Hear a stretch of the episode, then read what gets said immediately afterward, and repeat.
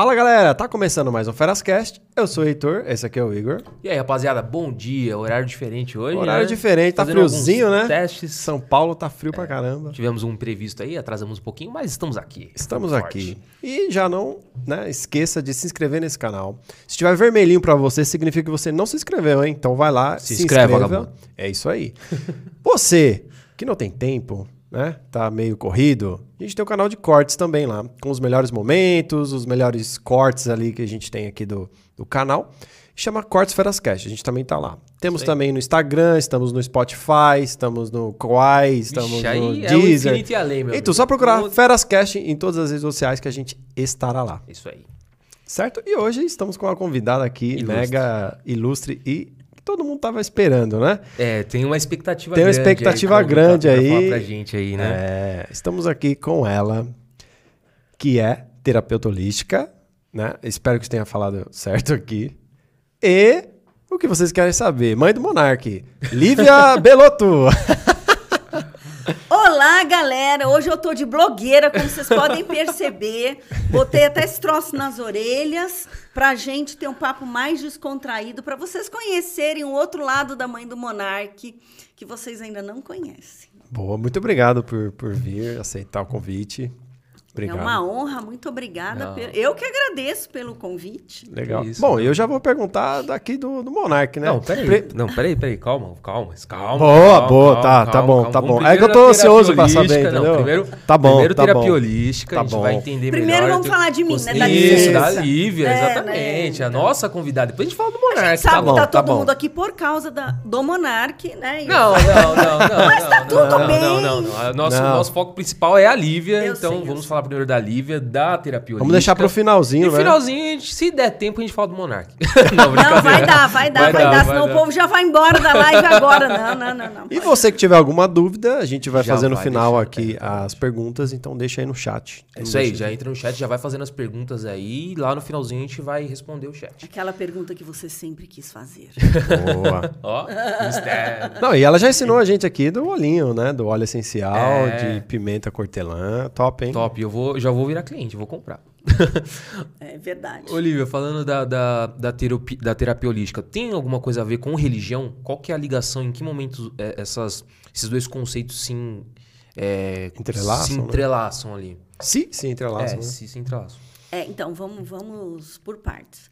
Eu sou psicóloga formada e eu utilizo outras técnicas que a gente chama de terapias complementares integrativas, certo? Então, eh, quando a gente fala de terapia holística, a gente está falando do todo, holos no sentido de todo. Perfeito. Então, nós trabalhamos com a parte corpo, mente, espiritualidade. Holística nesse sentido. Você não olha só a questão, não. O médico vai lá olhar o seu corpo. Se você está em depressão, não está em depressão, ele vai lá operar o seu estômago, ah, Perfeito. independentemente do que seu estômago tem a ver com as suas questões emocionais. Sim. E muitas vezes não resolve, né? Porque você opera o estômago, mas as questões emocionais continuam. É, ele resolve o problema, mas não resolve a causa, né? E às vezes a causa exatamente. é, é uma depressão. Porque a questão do corpo, é, a gente olha as doenças físicas como sintomas de outras questões, muitas vezes psicológicas e emocionais. Então, aí você tem a psicossomática.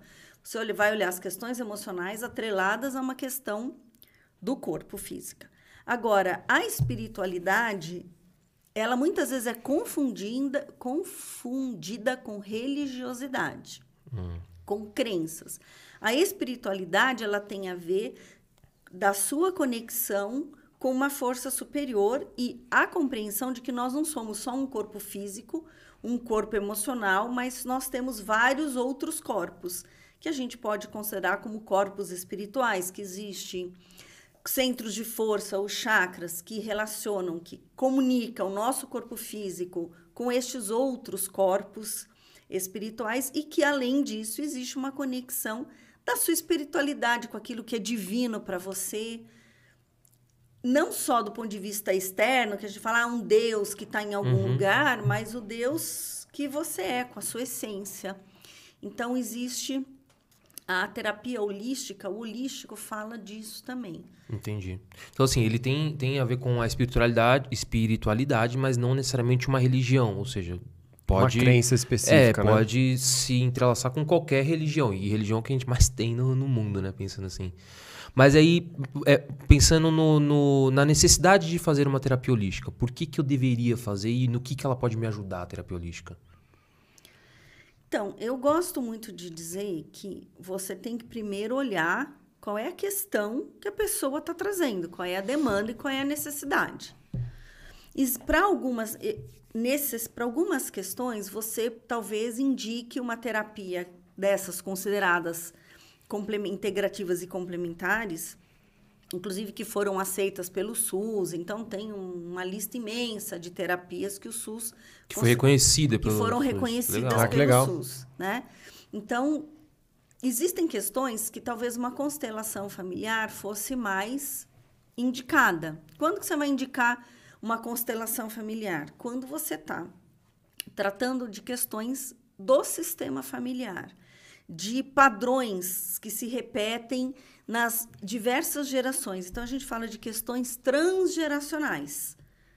São questões que vêm vindo de geração em geração. Caramba. Então, por exemplo, eu estava antes, eu fui atender uma pessoa aqui no instituto e ela estava falando que ela perdeu o primeiro namorado aos 20 anos de problemas respiratórios e agora ela perdeu o marido 20 anos depois de problemas respiratórios. Caraca, velho. Caramba. Então, Pesado, né? é pesado. E aí, é, você está falando do quê? De um padrão. Existe um padrão que ela está vivendo na vida dela. E muitas vezes você só vai olhar este padrão se você usar uma técnica específica para isso, uma a técnica mais apropriada. Você pode dizer assim, não, mas você pode resolver isso com barras de axis, você pode resolver isso com teta healing, você pode resolver isso. Talvez sim. Mas é igual você ter um, um espectro enorme de antibióticos. Só que tem um antibiótico que é melhor para o nariz, outro que é melhor para o dedo do pé. Cada Então, um vai ter uma, um, um ataque específico ali, né? Exatamente. Então, qual será a melhor ferramenta para a questão que eu estou trazendo agora? Né? Quando, quando você fala, por exemplo, de sintomas físicos, eu entendo que uma, a melhor técnica seria aquela técnica que vai olhar para o corpo, em primeiro lugar. Então, eu vou tocar o corpo da pessoa e vou trabalhar aquele sintoma a partir do corpo, que seria um sintoma, né? Ou assim, as doenças físicas são sintomas.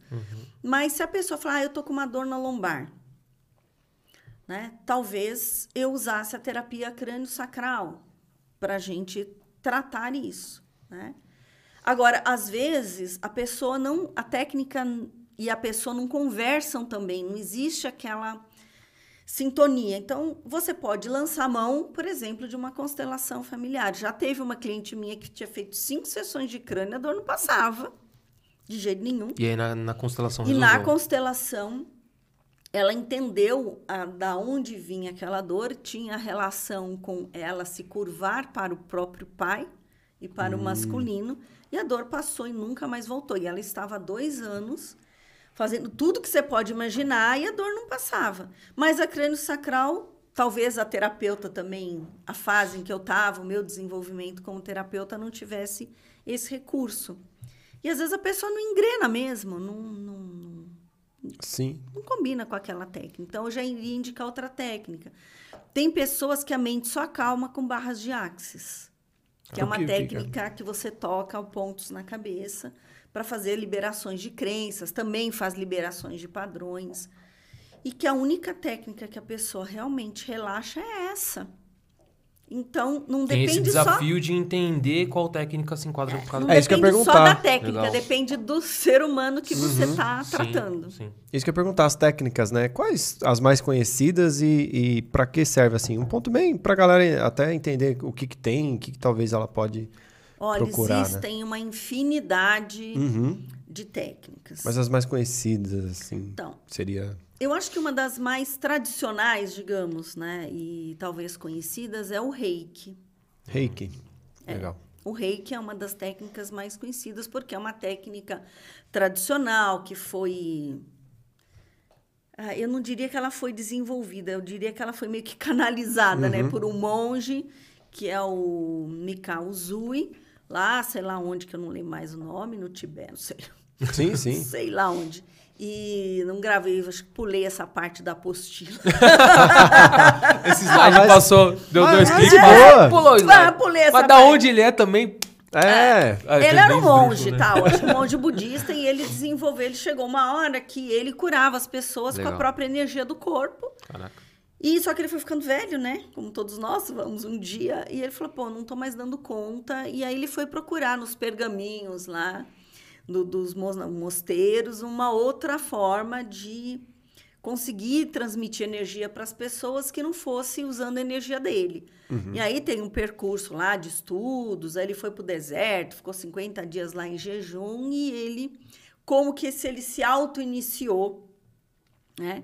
E ele conseguiu, então, captar essa energia, energia cósmica, para canalizar a partir do corpo dele e transmitir para as pessoas. Então ele deixou de usar a energia dele e começou a usar a energia, essa energia universal que está livre, né? E isso im- implica em que você tem que abrir os seus receptores, que aí entra a história lá dos chakras. Você abre os seus receptores para entrar um quanto maior de energia. Porque a gente te- recebe essa energia. Ou seja, de você tem que ligar Ah, seu. Bluetooth pra poder pegar o... Falando em termos leigos. Nossa senhora. Liga- É, na verdade, eu acho que é como você sair do 4G pro 5G, sabe? ah, boa, boa, boa. É. boa. Melhor, melhor. É, é mais por aí. Então, você aumenta a sua banda, a sua capacidade de receber energia e você vai transmitir uma energia que não é a sua.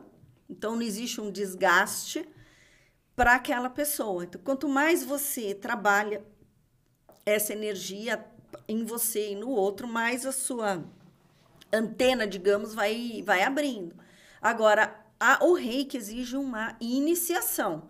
Você vai num mestre de reiki, aprender algumas coisas e vai se iniciar. Vai ser iniciado com símbolos. Então, o reiki tem alguns símbolos que são eh, considerados sagrados. Ah. E aí, a partir desses símbolos, apesar assim, no Reiki 1 você não recebe nenhum símbolo, mas o mestre usa os símbolos para te iniciar. Você vai recebendo mais símbolos.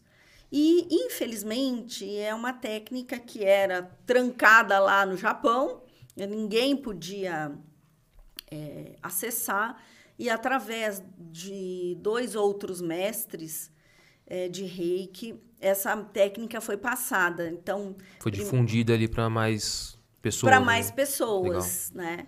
Mas Então, você falou da- dessa, do, do Reiki 1, tem um nível então que eu Tem. vou aumentando? tem, porque você não vai abrindo aos poucos Uhum, essas antenas. Então, no reiki um, é, um, é uma iniciação para você usar o reiki para você. No reiki 2, você já consegue fazer o reiki para os outros e à distância. Ah.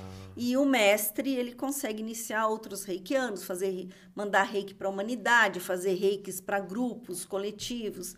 Então, é uma outra um outro caminho, né? Agora, infelizmente, está assim, banalizado, né? O Uhum. povo faz reiki 1, 2 e 3, é, gravado e...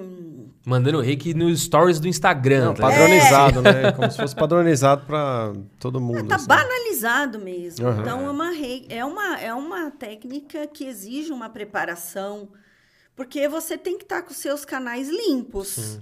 Né? Como é que eu vou pegar uma energia universal, passar para você, passa por mim. Então, se o meu canal tá sujo, a energia, Vai, vai poluída, né? ou ela vai poluída, ela não vai, né? Sim. Você pensa num cano de água entupido, ou a água Vai ser ineficiente, de alguma forma vai, vai ser ser ineficiente. ineficiente. Então, o reiki tem alguns princípios, então não é assim oba-oba. E infelizmente é o que acontece, qualquer um faz. Então tem outras técnicas que são menos conhecidas, justamente porque tem essa preocupação de preservar a técnica, preservar as formações.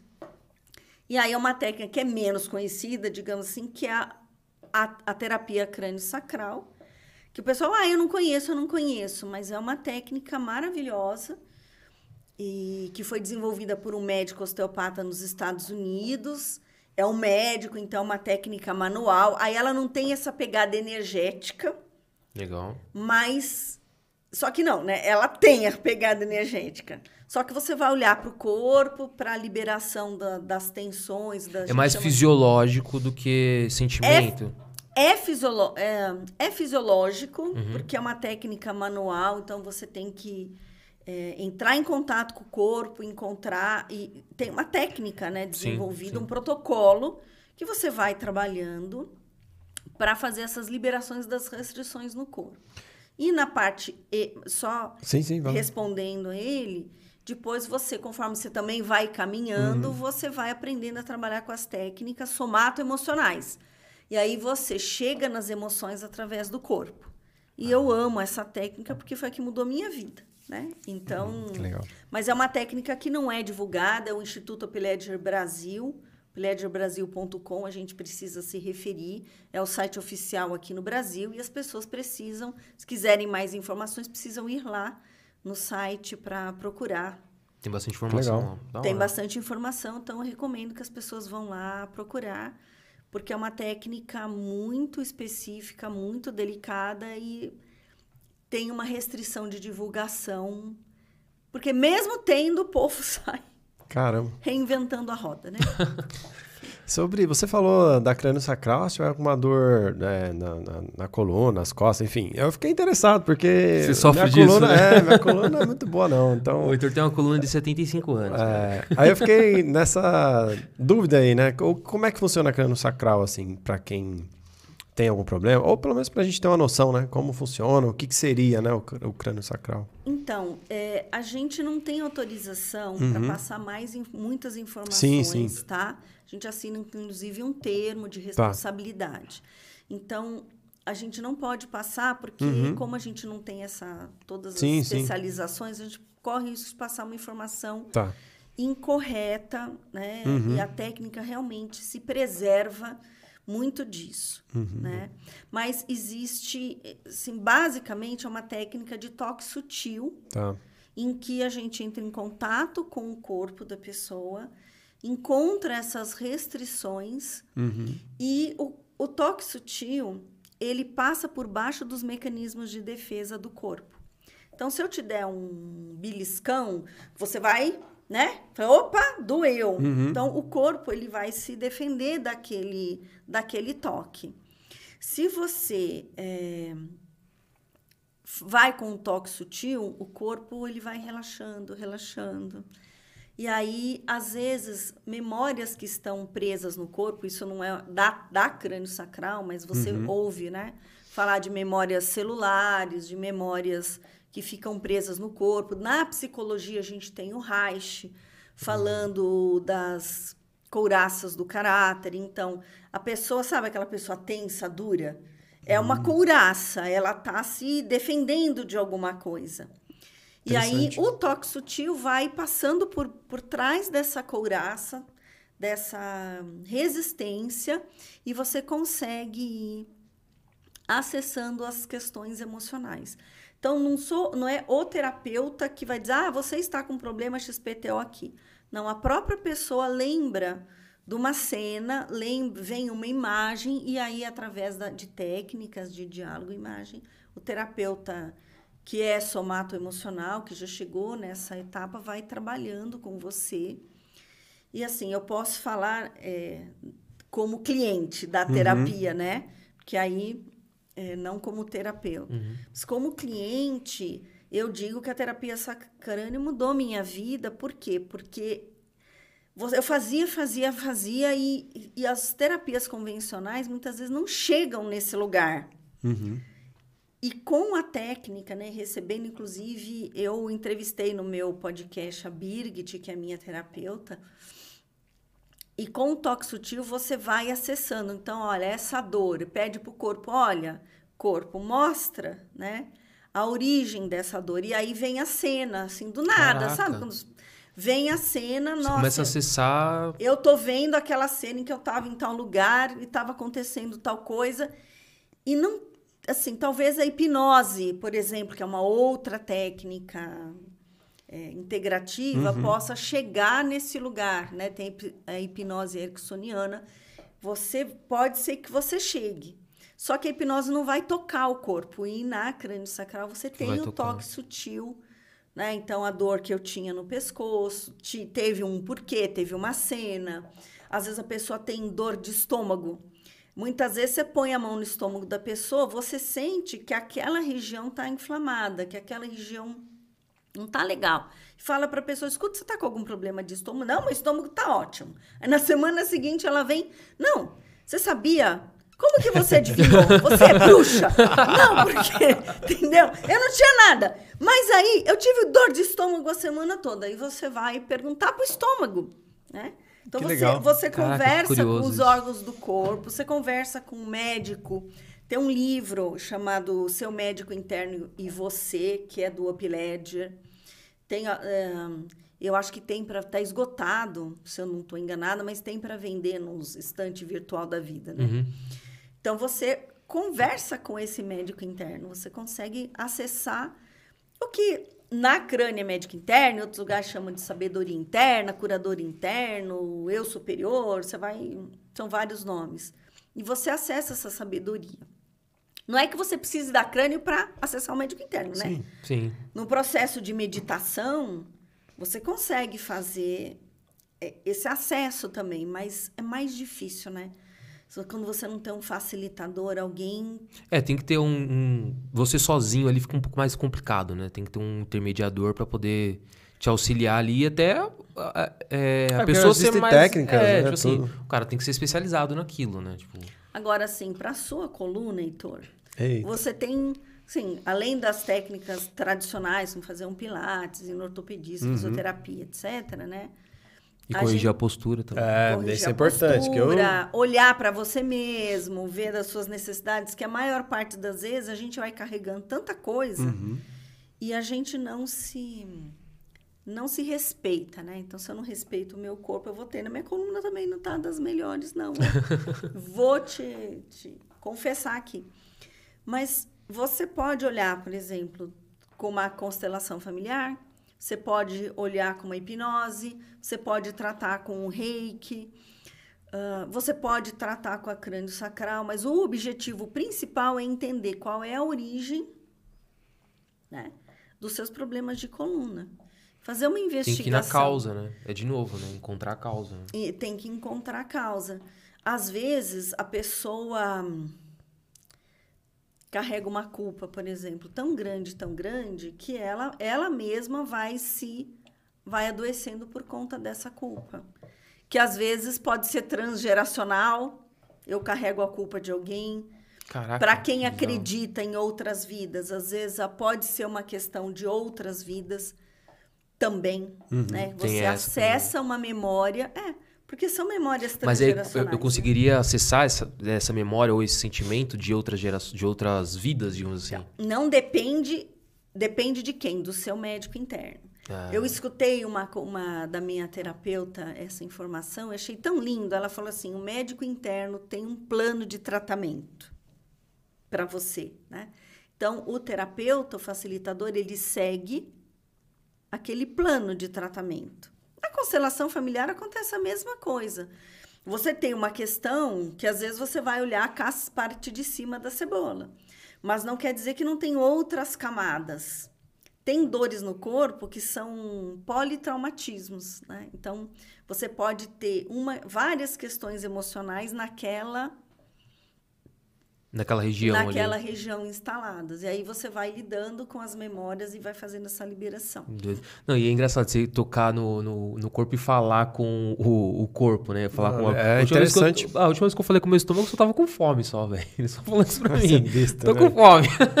a, última, a última vez que eu tentei falar com ele, né? Você só viu um... É. é o máximo que eu consegui me comunicar com ele. É, é- é- olha, gente, é muito doido. E as pessoas mais céticas têm mais dificuldade. Então, eu, eu sou muito. Eu Então, sou é, cético, eu- velho. gente- nós eu, eu sou né? Curioso. Eu, sou muito Você é curioso. engenheiro, né? É, exatamente. Engenheiro é uma Meu, raça. eu sou muito cético. Assim, pra, eu- pra me convencer de alguma coisa. A gente entrevistou um hipnoterapeuta, né? Cara, o cara sofreu na nossa mão, mas suou. É, eu Ele também não sou conseguiu. meio... É. A gente, tipo, a gente até tentou tal, mas. A gente é muito Mas desconfiado, acho que- né? A gente é é, muito acho desconfiado. que é isso. Ah, meu, você precisa estar na permissão. É, então, é isso. Acho que é, é- é sair do. É que eu, eu, pelo menos, sou assim. Acho que o Heitor é muito parecido nisso. É. É, tipo, o controle da situação. Você né? já fica, não vai dar, isso aí não vai dar Não certo. vai dar, é. Tipo assim, mano. Que, Por mais que você assim, não, vamos tentar, vamos, beleza, tá tranquilo, tô tranquilo tal. Vai tentando e não chega. Não É chega. bem dormido, é bem dormido. Aí não... Porque Mas eu acho que é tentativa. Eu acho que tem que, tem que insistir. Tá, Aí né? eu vou usar uma ferramenta das barras de axis. Por isso que eu amo as terapias integrativas. No máximo eu vou usar uma barra de aço, vou dar uma barrada de aço na Barra de aço. Não, assim, no axis, você fala, você tem que entrar na permissão. Sim. Aí da filosofia, não tô nem falando da técnica. Particularmente, eu acho que tem, tem técnicas que a filosofia é até mais, mais, vou chamar de foda, do que a própria técnica.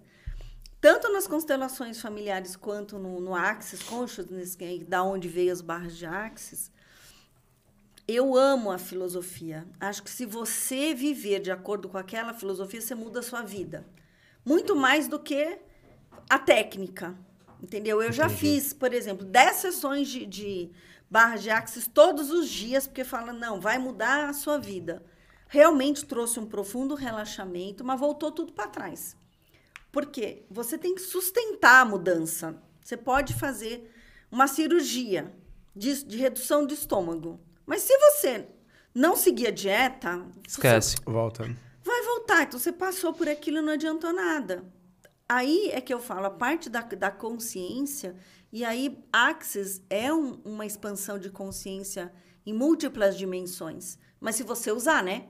Tem que usar as ferramentas. Sim. E uma das ferramentas é você estar na permissão. O povo fala, ah, eu não tenho dinheiro, mas você se permite ter dinheiro? As suas crenças te liberam para você receber dinheiro? Muitas vezes, pensa numa pessoa que. A gente tem pessoas assim, que a avó, bisavó foi escrava, morou na senzala. Sim. E aí a pessoa veio vindo. Será que ela se permite ter dinheiro sendo que a avó foi uma É- escrava? É um pouco do subconsciente, né? É tipo, é, é o que você falou da, de resolver problemas de outras gerações, né? Isso, são crenças. Sim. Porque assim, toda a pessoa fala crença limitante. Não, toda crença é limitante. Não existe a crença que não seja. Porque o que, que é uma crença? É a capacidade que você tem de filtrar a informação que vem de fora. Se eu acredito que você não gosta de mim, se você piscar, eu vou dizer, ele está piscando porque não gosta de mim. Não, ele bebeu água, mas ele não me ofereceu água, porque ele quer que eu fique com sede. Se- qualquer coisa que a pessoa fizer, você vai associar aquilo que você acredita que É não negativo, gosta, né? Nega- Isso é bem negativo, assim, sei lá. Exato. Então, o que, que é uma crença? Então, eu sou cético. Eu tenho, é uma crença que você tem. É. Talvez eu tenha que quebrar isso, né? Entendeu? Não é que assim, eu sou cético porque eu não, eu não acredito em nada. O próprio ceticismo é uma crença. Sim. É verdade. Pra verdade, pensar? verdade. Verdade, verdade. Que filtra aquilo que chega para você. Então, você recebe aquela informação e fala assim: não, eu não acredito. É uma crença. E é uma Sim. crença que limita você. Então, as pessoas são limitadas no dinheiro, são limitadas na saúde, são limitadas no trabalho. Não, eu não mereço ser promovida. Ou, para eu ser promovida, eu tenho que me esfolar aqui, trabalhar que nem louca. E aí, quem que é promovido? Filha da Mãe. mãe. Que se esfolou. o filho Ou da não. mãe que não se esfolou. É. É, O filho- a pessoa que. Oi, chefe, beleza? Como é que vai? Tá Não é o tudo tapinha bem? nas costas. O É, tapinha nas o amigão, né? costas. Não, olha, eu fiz, fica na boa, deixa comigo, né? E vai levando aquela, aquele jeito carioca de ser, né? É, essa pessoa talvez seja promovida antes de você, que trabalha, que se esforça, que tem que provar. Por quê? Por trás da necessidade de que eu tenho que provar que eu sou bom, tem a crença de que eu tenho que provar que eu sou bom, ou seja, que essencialmente eu não sou. Então, quanto mais disponível você tá para provar para o outro que você é alguma coisa, menos você vai ser valorizado. Isso eu aprendi Caraca, baita. na prática. Baita reflexão. É. Baita reflexão. Agora, Olivia, falando um pouco da constelação, é, eu tenho aqua- aquela questão da, da ordem, né? É, para fazer a constelação, eu, eu preciso saber qual que é, porque a ordem é o meu local exato, né? Minha, a minha... Seu lugar dentro meu do lugar- seu sistema familiar. Isso. Aí, a- eu, para eu fazer a constelação, eu preciso saber qual que é a minha ordem ou a, a constelação vai me, me dar isso? Como que funciona essa. Então, quando essa a gente ordem? fala de ordens, a gente fala de ordens do amor ou leis da vida. Certo. Então, existem três leis básicas dos relacionamentos, que é hierarquia, pertencimento, equilíbrio entre dar e receber. As três igualmente importantes. Então, a hierarquia fala do seu lugar diante eh, do seu sistema familiar, daqueles que vieram antes, e de você reconhecer a- o, o que eles fizeram, o legado dessas pessoas, e reconhecer que você é o pequeno, eles são os grandes, Portanto, você não vai poder carregar algo que é do outro. Então, às vezes, atrás do seu problema de coluna, eu já estou alucinando, Sim, sim. né? é uma alucinação, porque a gente só sabe mesmo quando coloca a constelação. Você pode estar carregando questões transgeracionais. E aí a coluna não dá conta. Então, você pode constelar e ver né, a coluna, o problema de coluna como um sintoma e entender para onde esse sintoma está olhando. Aí a técnica da constelação é como se fosse uma técnica de teatro. Só que os atores a gente chama de representantes e essas pessoas vão representar aquelas pessoas do sistema ou um sintoma, você pode representar um sintoma e vão interagir entre si e vão mostrar através dessas interações e desses movimentos o que é que está fora da ordem, né? Então, é, quando você é representante numa constelação, você se deixa tomar por um campo de informação que a gente chama de campo morfogenético, e esse campo de informação é que vai fazer com que você, que é cético, comece a sentir coisas que você fala: Meu, essa dor na lombar não é minha, é Aham. né? É dele. A, a dor na lombar é do Heitor, não é minha. Mas, nossa, por que eu tô sentindo essa dor? Aí você olha para alguém e é que assim, filha da mãe. Nossa, você começa com- a sentir você as, começa as emoções mas te eu tô com raiva aquilo. daquela pessoa. E às vezes aquela pessoa tá representando o pai dele, né? E você fala, eu tô com raiva dele. Aí você pode ser que você chegue num, numa relação de pai e filho que não tá. Gente, é alucinação, tá?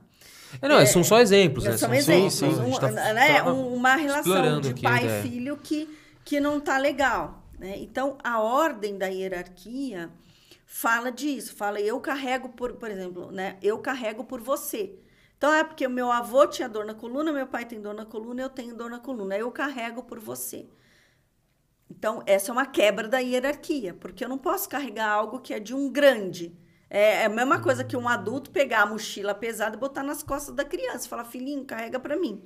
E tem muitos pais e mães, e eu acredito que eu também, na minha história, já tenha feito isso, se apoia um pouco nos filhos, fala, ai, tá tão pesado para mim, carrega. Aí o filho, por amor, carrega. E aí não resolve o meu problema e causa um problema grande para o meu filho. Mas a criança, por amor, aceita carregar. Sim. Então, na constelação, você vai pegar aquela mochila e fala, papai, querido, te amo muito, mas a Mas mochila to- é... Toque, a mochila é sua. Abraça que, o meu é teu, meu amigo. Né? Eu fico com o meu lugar. Então, nesse... você entendeu a questão Eu entendi, do entendi. lugar? Ficou perfeito assim na minha cabeça agora. Mas assim, pensando, pensando de forma é, afetiva mesmo, né? Tipo, minha mãe tem um problema, vamos supor, minha mãe e meu pai têm um problema. E aí eles, a partir do momento que eles começam a descarregar esse problema em mim, eu, como um bom filho, vou receber isso, vou carregar, é o que você tá falando. É, o certo seria não fazer isso, Sim. né? Mas como fazer? Porque eles têm um problema. Eles estão é, dividindo esse problema comigo. Como que eu deveria agir numa situação como essa? Papai e mamãe, vocês são os grandes, vocês dão conta, toque, e o problema é de vocês. Eu sou só a criança. que Mas eu vou tentaria ajudar eles de alguma forma Não, a você não resolver. tentaria ajudar. Veja, uma É, coisa. É. é assim. é, Porque Lo- a ideia sempre é essa, né? sim, Sempre vai ser Por sério, amor. Celso. Isso. Então, a questão não é ajudar. A questão é você tem que ajudar do seu lugar de filho. Hum. Por isso que constelação, na tradução, é colocação familiar. Eu ajudo do meu lugar de filho, do meu lugar de criança. Meio que fazer o seu papel mesmo, né? Cada um fazer o seu papel. É, é Porque isso. se né? eu ajudo do lugar do grande, primeiro que eu fico sem pai e sem mãe, né? É, você assume esse papel, né?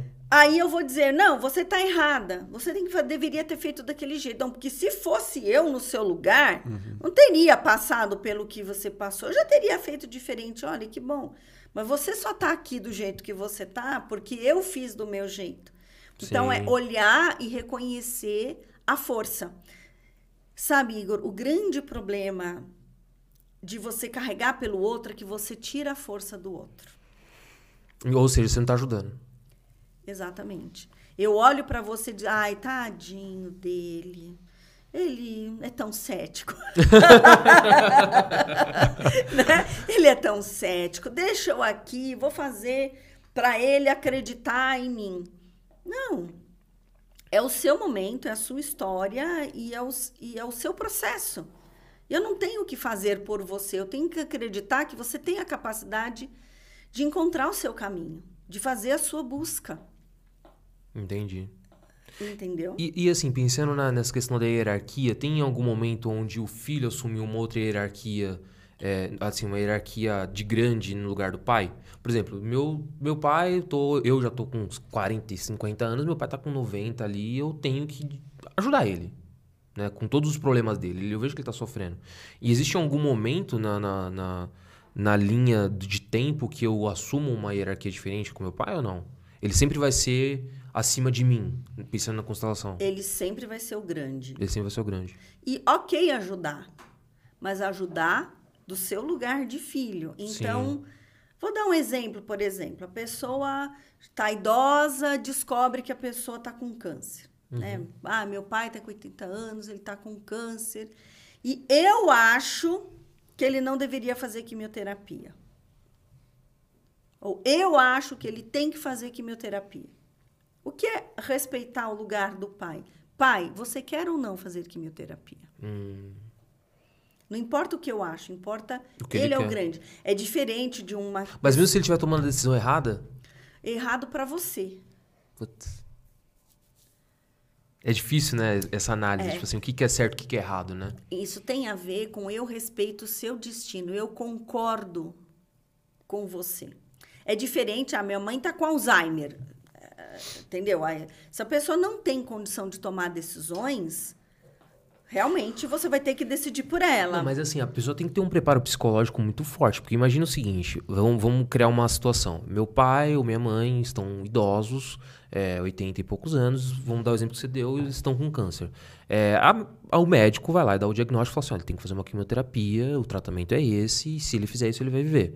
Viver durante mais quanto tempo? Não sei, mas ele vai viver, ele vai sobreviver e vai vencer o câncer. E aí, eu, como filho, vou resolver o conflito. Pai, mãe, você quer fazer a quimioterapia? Quer fazer o tratamento? Não, não quero. E aí eu respeito isso e perco o meu pai e minha mãe, né? Ou, ou, um ou outro. É, a pessoa tem que estar muito, com um psicológico muito preparado para saber que se ela tivesse tomado uma atitude diferente, ela teria o pai e a mãe perto ainda. Não. Aí você poderia constelar isso por exemplo. Porque aí eu teria eu tiraria essa culpa, porque eu vou carregar essa culpa o resto da minha vida, Sim. né? Assim, então, por que, que, eu não intervi? Por que, que eu não, não tomei uma atitude diferente, né? Então, mas aí você poderia constelar não para resolver, mas para você ter um outro olhar sobre isso, né?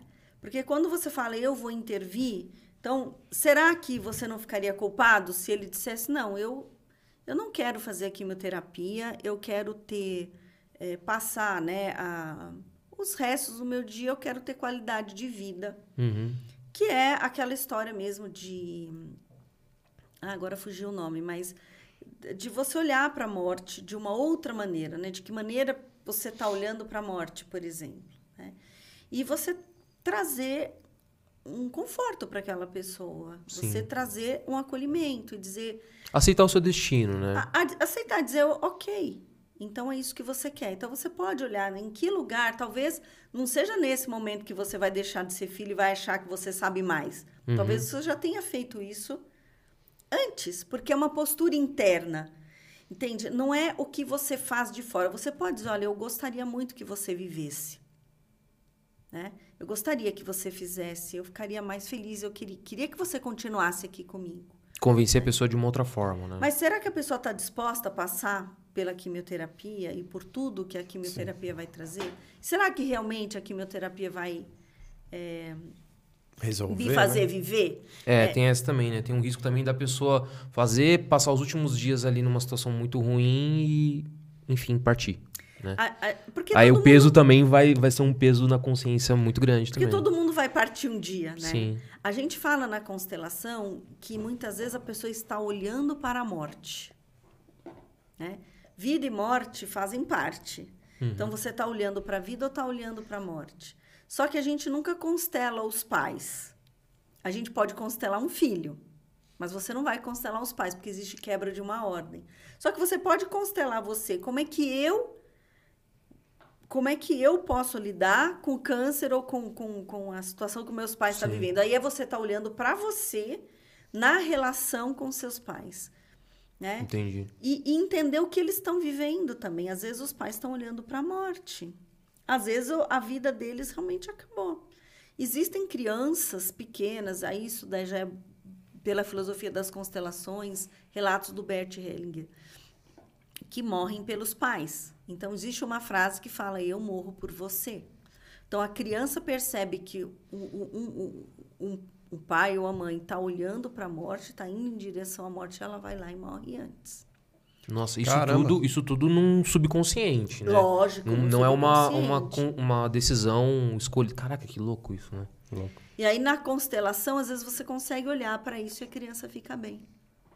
Você consegue mudar. Mudar o curso das coisas, né? É, mas não é porque a gente faz mágica, porque tem um.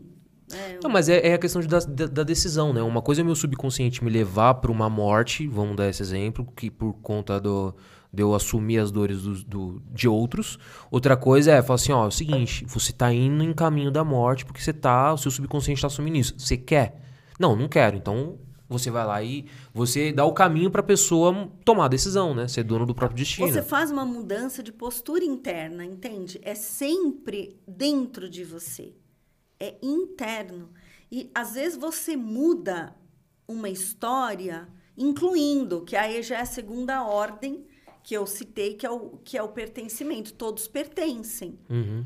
Então, por exemplo, para vocês estarem aqui hoje fazendo esse podcast, quem foram as pessoas que viabilizaram isso para vocês? Quem é que pertence ao projeto de vocês? Ah, é minha mãe e meu pai que me deram a vida. Ah, é alguém que falou sobre podcast. Puta, se for seguir essa linha, é uma, uma esteira enorme de é uma gente. renca de gente. É, uma rede enorme. Então, quem que é o grande nessa história? Quem que trouxe para o Brasil esse formato? Foi o Igor e o Monark, não foi? Foi. Sim, Então, sim, verdade. Você entende? Então, eles fazem parte, Sim. Caraca, verdade. que louco, velho. Entendeu? Da hora. Então, da hora quando... É, eu tô falando... Não, se você for ligar assim essas linhas, puta merda, velho. Nossa, da Você- hora. Você entendeu como dá para você correlacionar? Você pensa Demais. assim, a pessoa foi lá no programa lá do Flow e o programa que ele fez alavancou. Aí eu não, eu não realmente não fico seguindo essas tretas, porque eu não tenho tempo, entendeu? Mas eu sei que teve um monte. Sim. Aham. É, teve um tal de Podpah, não é? Aham. O pessoal que Teve, parece... teve. Teve uma, Então, teve... Eu sei que uma teve... treta resolveu, depois você treta de novo, depois resolveu. de É, eu acho que teve uma É. treta com eles, teve aqueles convidados que falaram, não, tira o meu programa... Programa do ar, sim, teve. do ar e aquela É. história toda. Então, quando você faz isso, você está ferindo a ordem do pertencimento. Por exemplo, né? Por quê? Porque você está fazendo na ordem do pertencimento, todos pertencem, todos fazem parte. Se eu excluo, então esse copo pertence. Vocês fizeram com todo carinho, amor, eu tô tomando. Aí eu, eu falei assim: não, eu não, não gostei lá do Charlie Brown, né? Acho que eu tenho que julgar mesmo, que não vou aprender nada com ninguém. Então eu faço uma exclusão. Toda vez que eu excluo, eu repito. Porque a ordem é todos pertencem.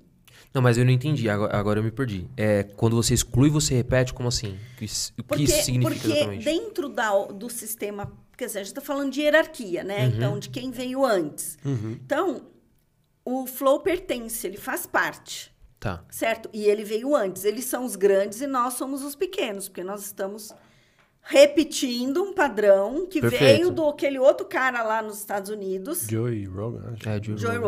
Rogan. Então, quem que é o grande? Você É entendeu? Você percebe que, o que, que é hierarquia? Então, se eu falo, não, esse Joe Rogan é um imbecil, idiota, ele não faz parte. Só que ele pertence. Então, o sistema familiar, ele tem uma inteligência, que a gente chama de inteligência sistêmica. E esse sistema, ele tem essas leis. E ele vai buscar que aquela lei se cumpra. Então, se eu faço uma exclusão, por exemplo, a, a moça que tinha um problema na lombar, que não cur, se curvava para o pai, ela estava excluindo. Uhum. Não, você fez alguma coisa errada que eu não gostei, então é tipo, sabe aquela história, então eu não sou mais seu filho, ou então você não é mais meu filho? Isso são exclusões. Quando eu excluo, eu excluo por conta de um julgamento, eu me separo daquela pessoa. Todo julgamento separa. Então, as pessoas ricas são as que menos julgam. Né? As, não só ricas, mas mais, eu vou chamar de prósperas, porque tem gente que é rica, mas não é, não próspera. próspera. É. Tá, perfeito. Né? Então, a prosperidade envolve receber, que foi o que a gente estava falando no começo. Uhum. Se eu recebo, eu recebo tudo. Receber tudo significa, então, eu não julgo. Quando eu não julgo, eu recebo e eu me conecto. Se eu julgo, eu me separo. Mas esta ordem sistêmica do pertencimento diz todos fazem parte. Então, imagina alguém lá no meu sistema que foi excluído. E eu estou aqui me identificando. Então, um descendente se identifica com aquela pessoa que foi excluída. Ela vai fazer igual. Ela vai se comportar da mesma forma. Até que alguém olha e fala: não, eles fazem parte. Então, no caso lá da, da, do cancelamento, lá da treta, foi isso. Se eu falo assim, não, eu usei você, certo? Uhum. Tem.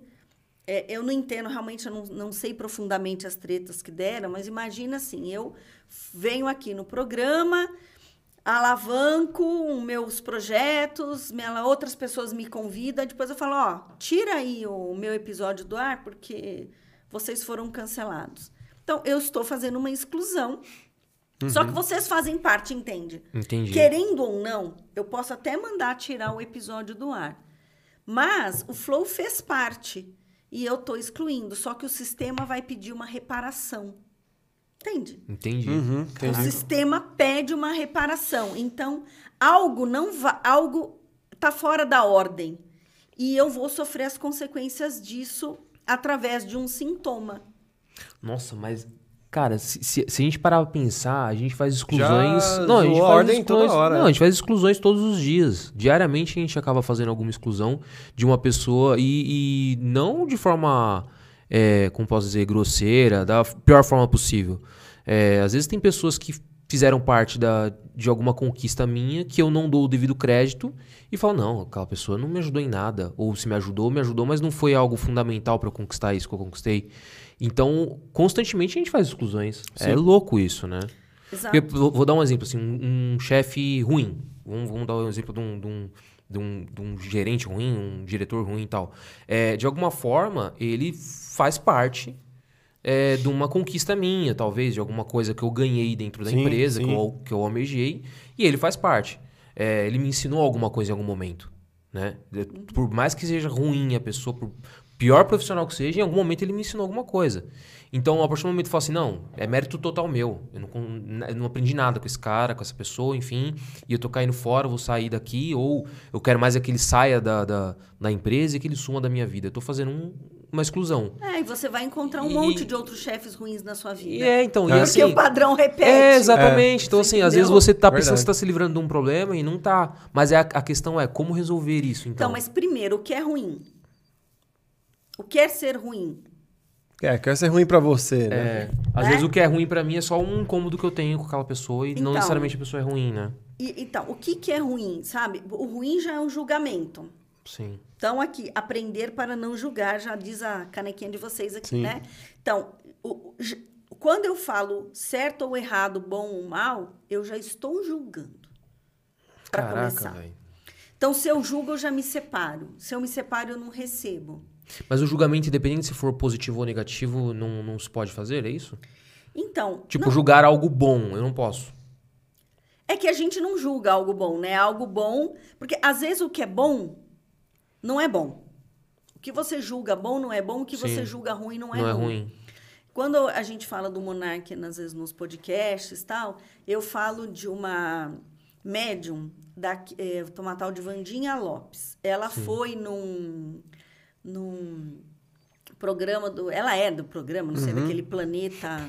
Planeta Podcast. tal. Sim, eu sei, eu sei qual que é o. Eu não vou lembrar agora o nome também, mas eu sei. É, e ela falou, eles falam assim, olha, o monarca perdeu a- o negócio da vida dele, né, a construção, e ela falou assim, isso não foi uma perda, foi um livramento. E particularmente eu concordo, porque tudo que ela falou dele, ela falou certo. E ela não conhecia. E é verdade, assim, eu acho que sim. Sim. Então ele parou de fumar maconha, não bebe mais em serviço, né? Então isso não foi bom? Boa. O que Foi. foi o bom? Então, assim, o certo, errado, bom e mal, no, no Axis, aí já é uma ferramenta, aí fala assim, É. certo, errado, bom e mal, pode POC, todas as nove, curtos, garotos e aléns. É assim. Rapaz, É, é repete legal? aí que eu não anotei, não. não anotei a placa, eu não anotei, não. Esse trem aí passou, eu não vi. É, eles chamam isso de, de enunciado aclarador.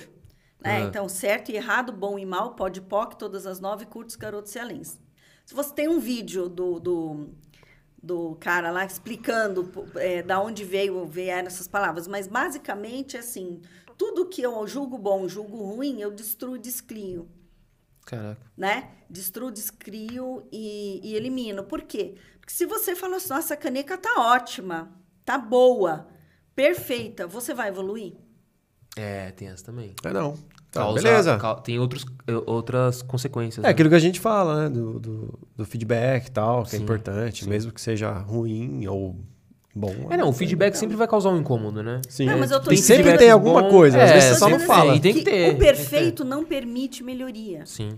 Então, Bert Hellinger, olha como as terapias, por que, que são integradas? Porque você consegue integrar Tem uma baita lógica, né? Tem uma baita lógica por trás Sim. disso. Você consegue olhar.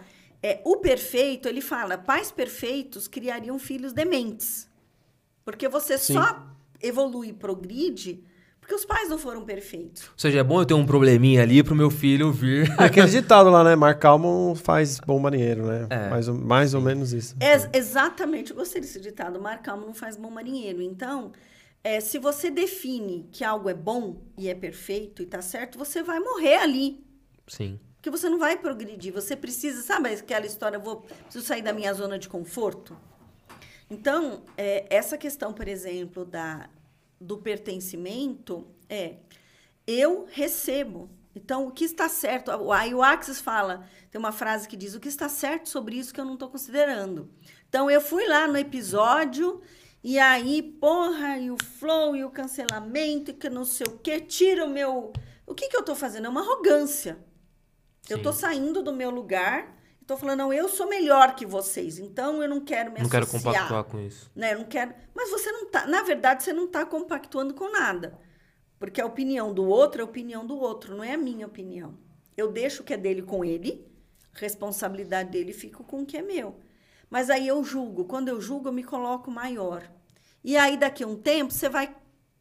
Desculpa, pode falar a palavra? Pode, Pode, eu acho que pode. Você vai cagar também, entendeu? Ah, mas cagando é palavrão, Olivia. Ah. Ajuda aí, né?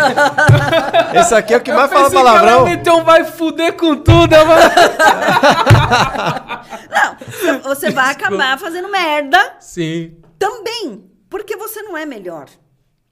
Então, o- Mas aí, assim, pegando um pouco, pegando um pouco dessa lógica, assim, é- é- que não foi o caso, tá? É, mas imagina que hou- houvesse realmente um crime, que houvesse uma condenação e uma prisão. Não foi o caso, não foi o que aconteceu. Mas vamos supor que te- teve chegou o caso extremo. Ainda assim, era válido manter os episódios, usando o exemplo que você tá usando. Ainda assim, era, tipo, participei lá, tal, e aí... no meu episódio foi cometido algum crime? Ah, sim, no meu não.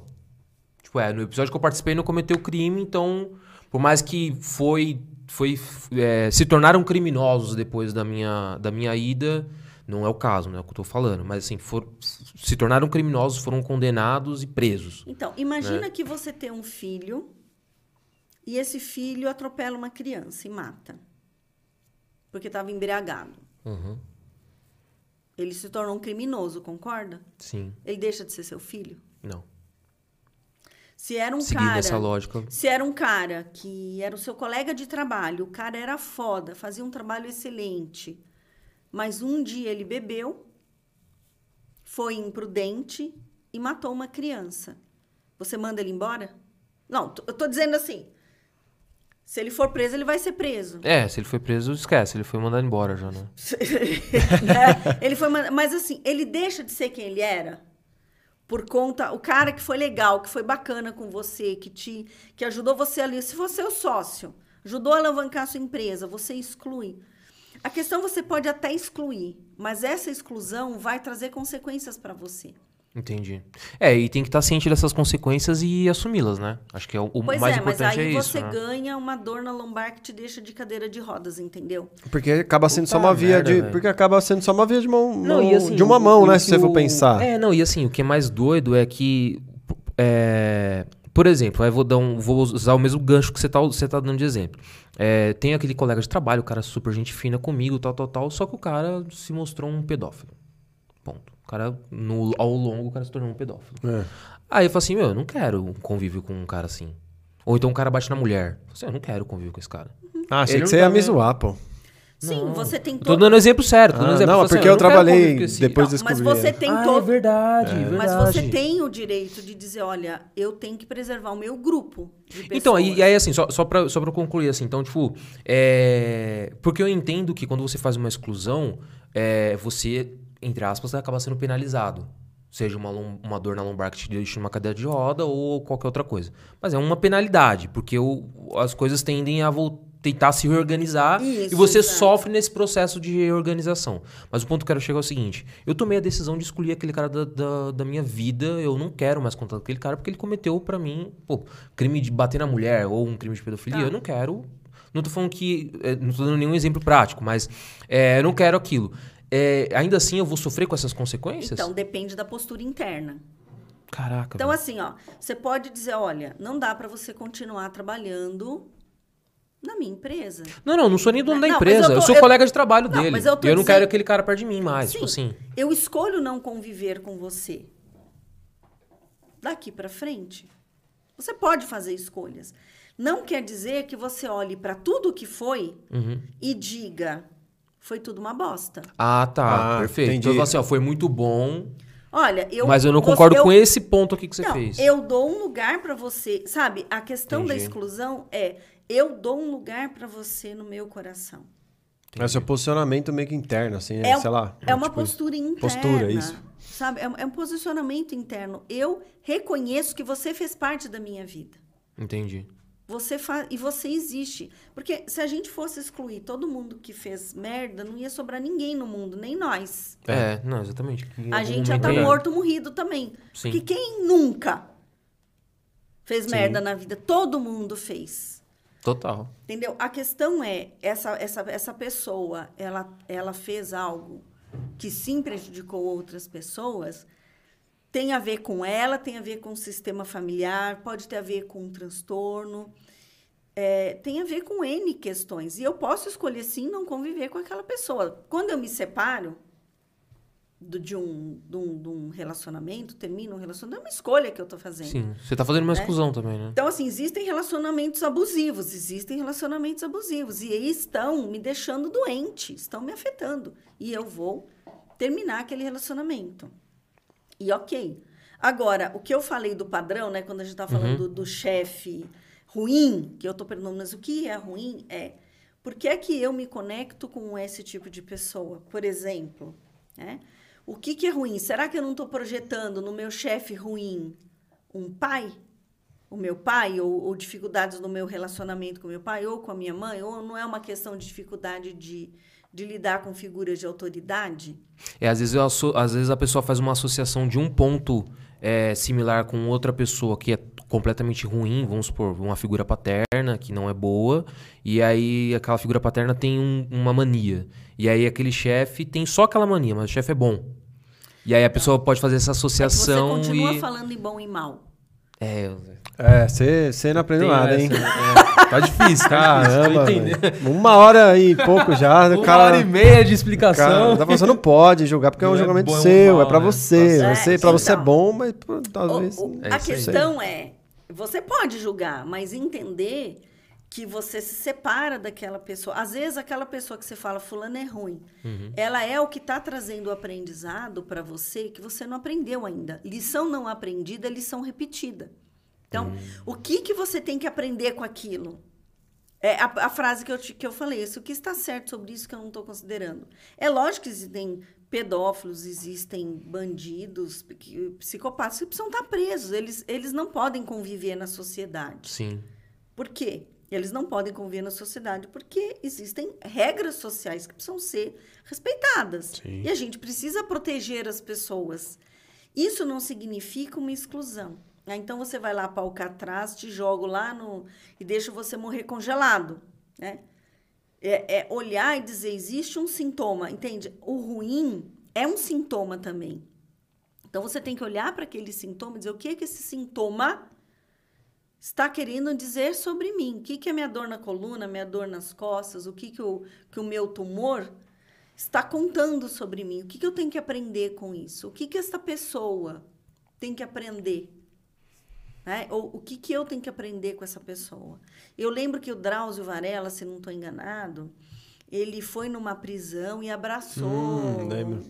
Uma pessoa, não foi? Um, Não, não um- sei desse episódio. Eu não sei se foi travesti, acho que foi travesti. Ah, Ah. foi, foi recente, inclusive. Né? Tran- É, um, um- isso. Foi isso mesmo. Foi, era um, Ele foi um- cancelado, não foi? Foi. É, ele foi muito criticado, realmente.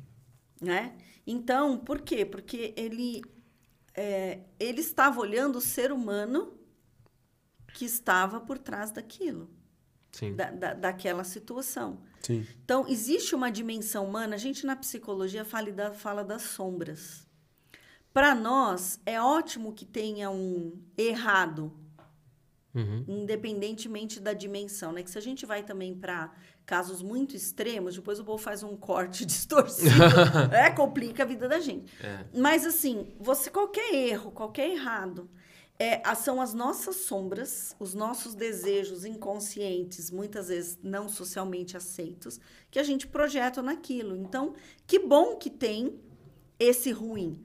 Porque aí tudo que é ruim em mim, que eu não gosto, que eu não aceito, que eu não quero lidar, fica tudo projetado no outro. E aí eu fico bem. Então, o ruim é aquele pessoa lá. Eu sou ótimo, eu sou bacana, perfeito, faço tudo certinho.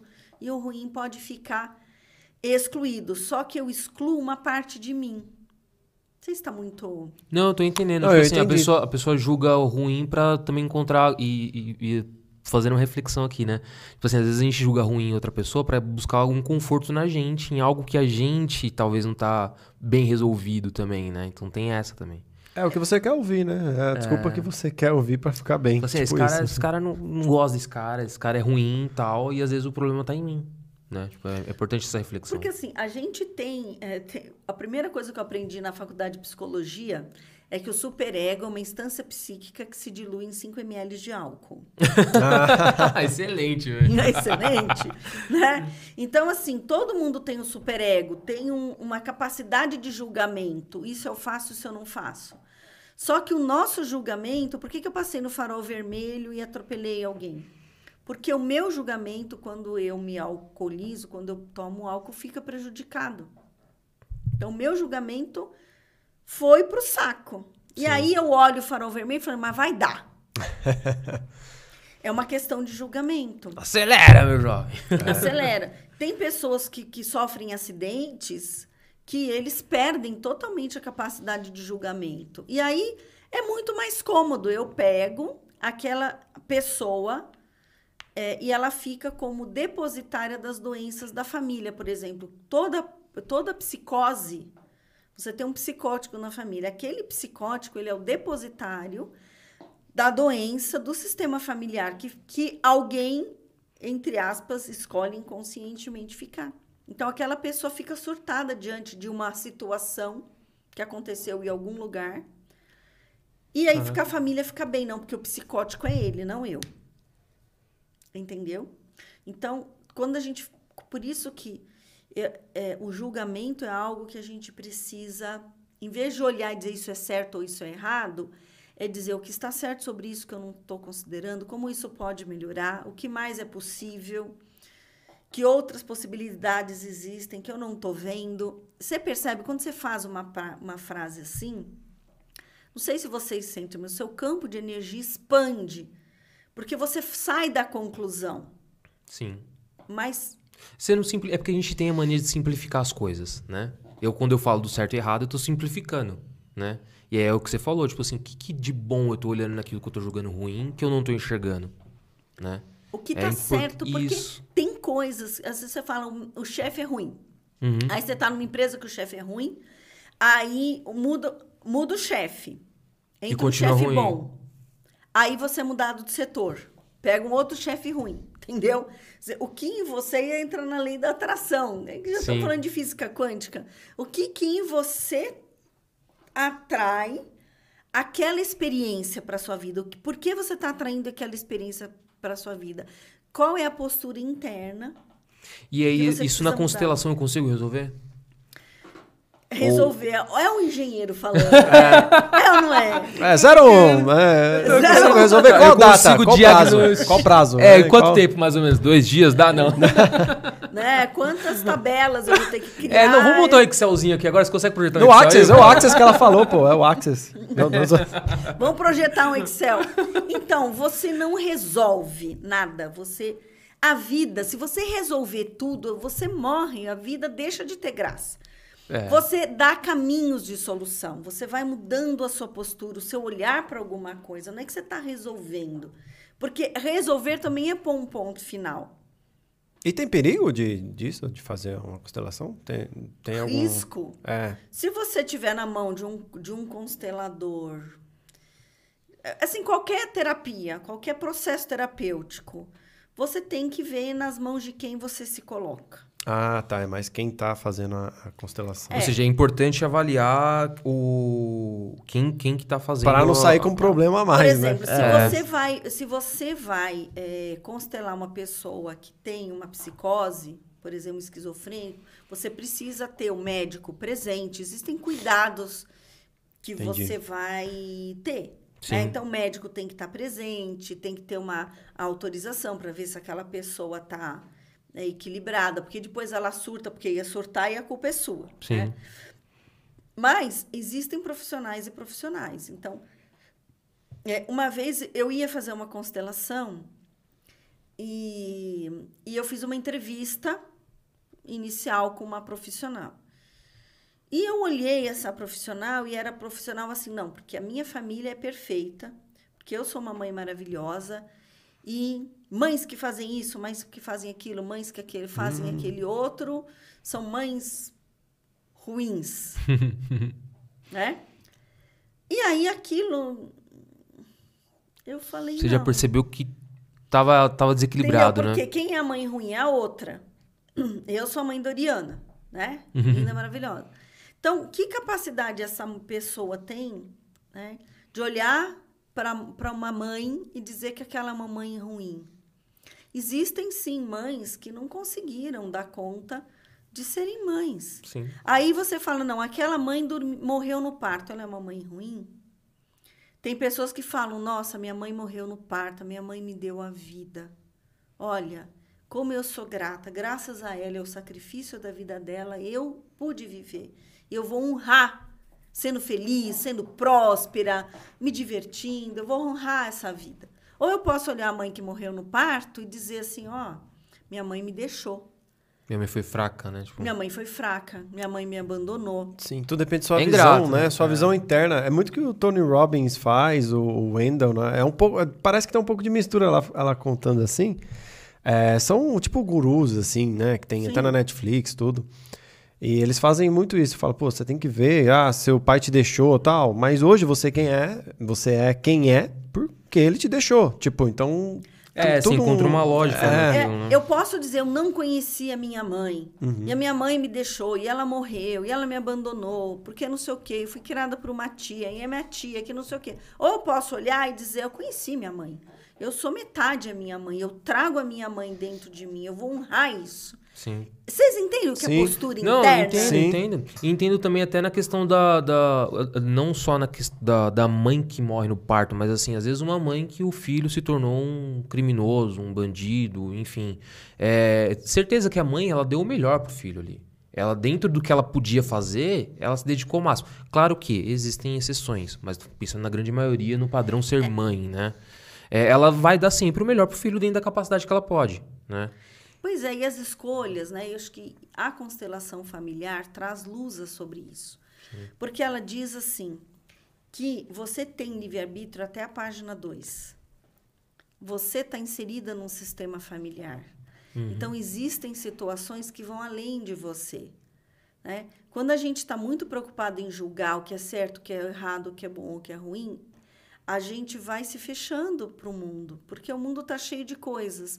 Às vezes, uma coisa que foi ruim, por exemplo, eu tenho um médico que estava me contando sobre a sífilis.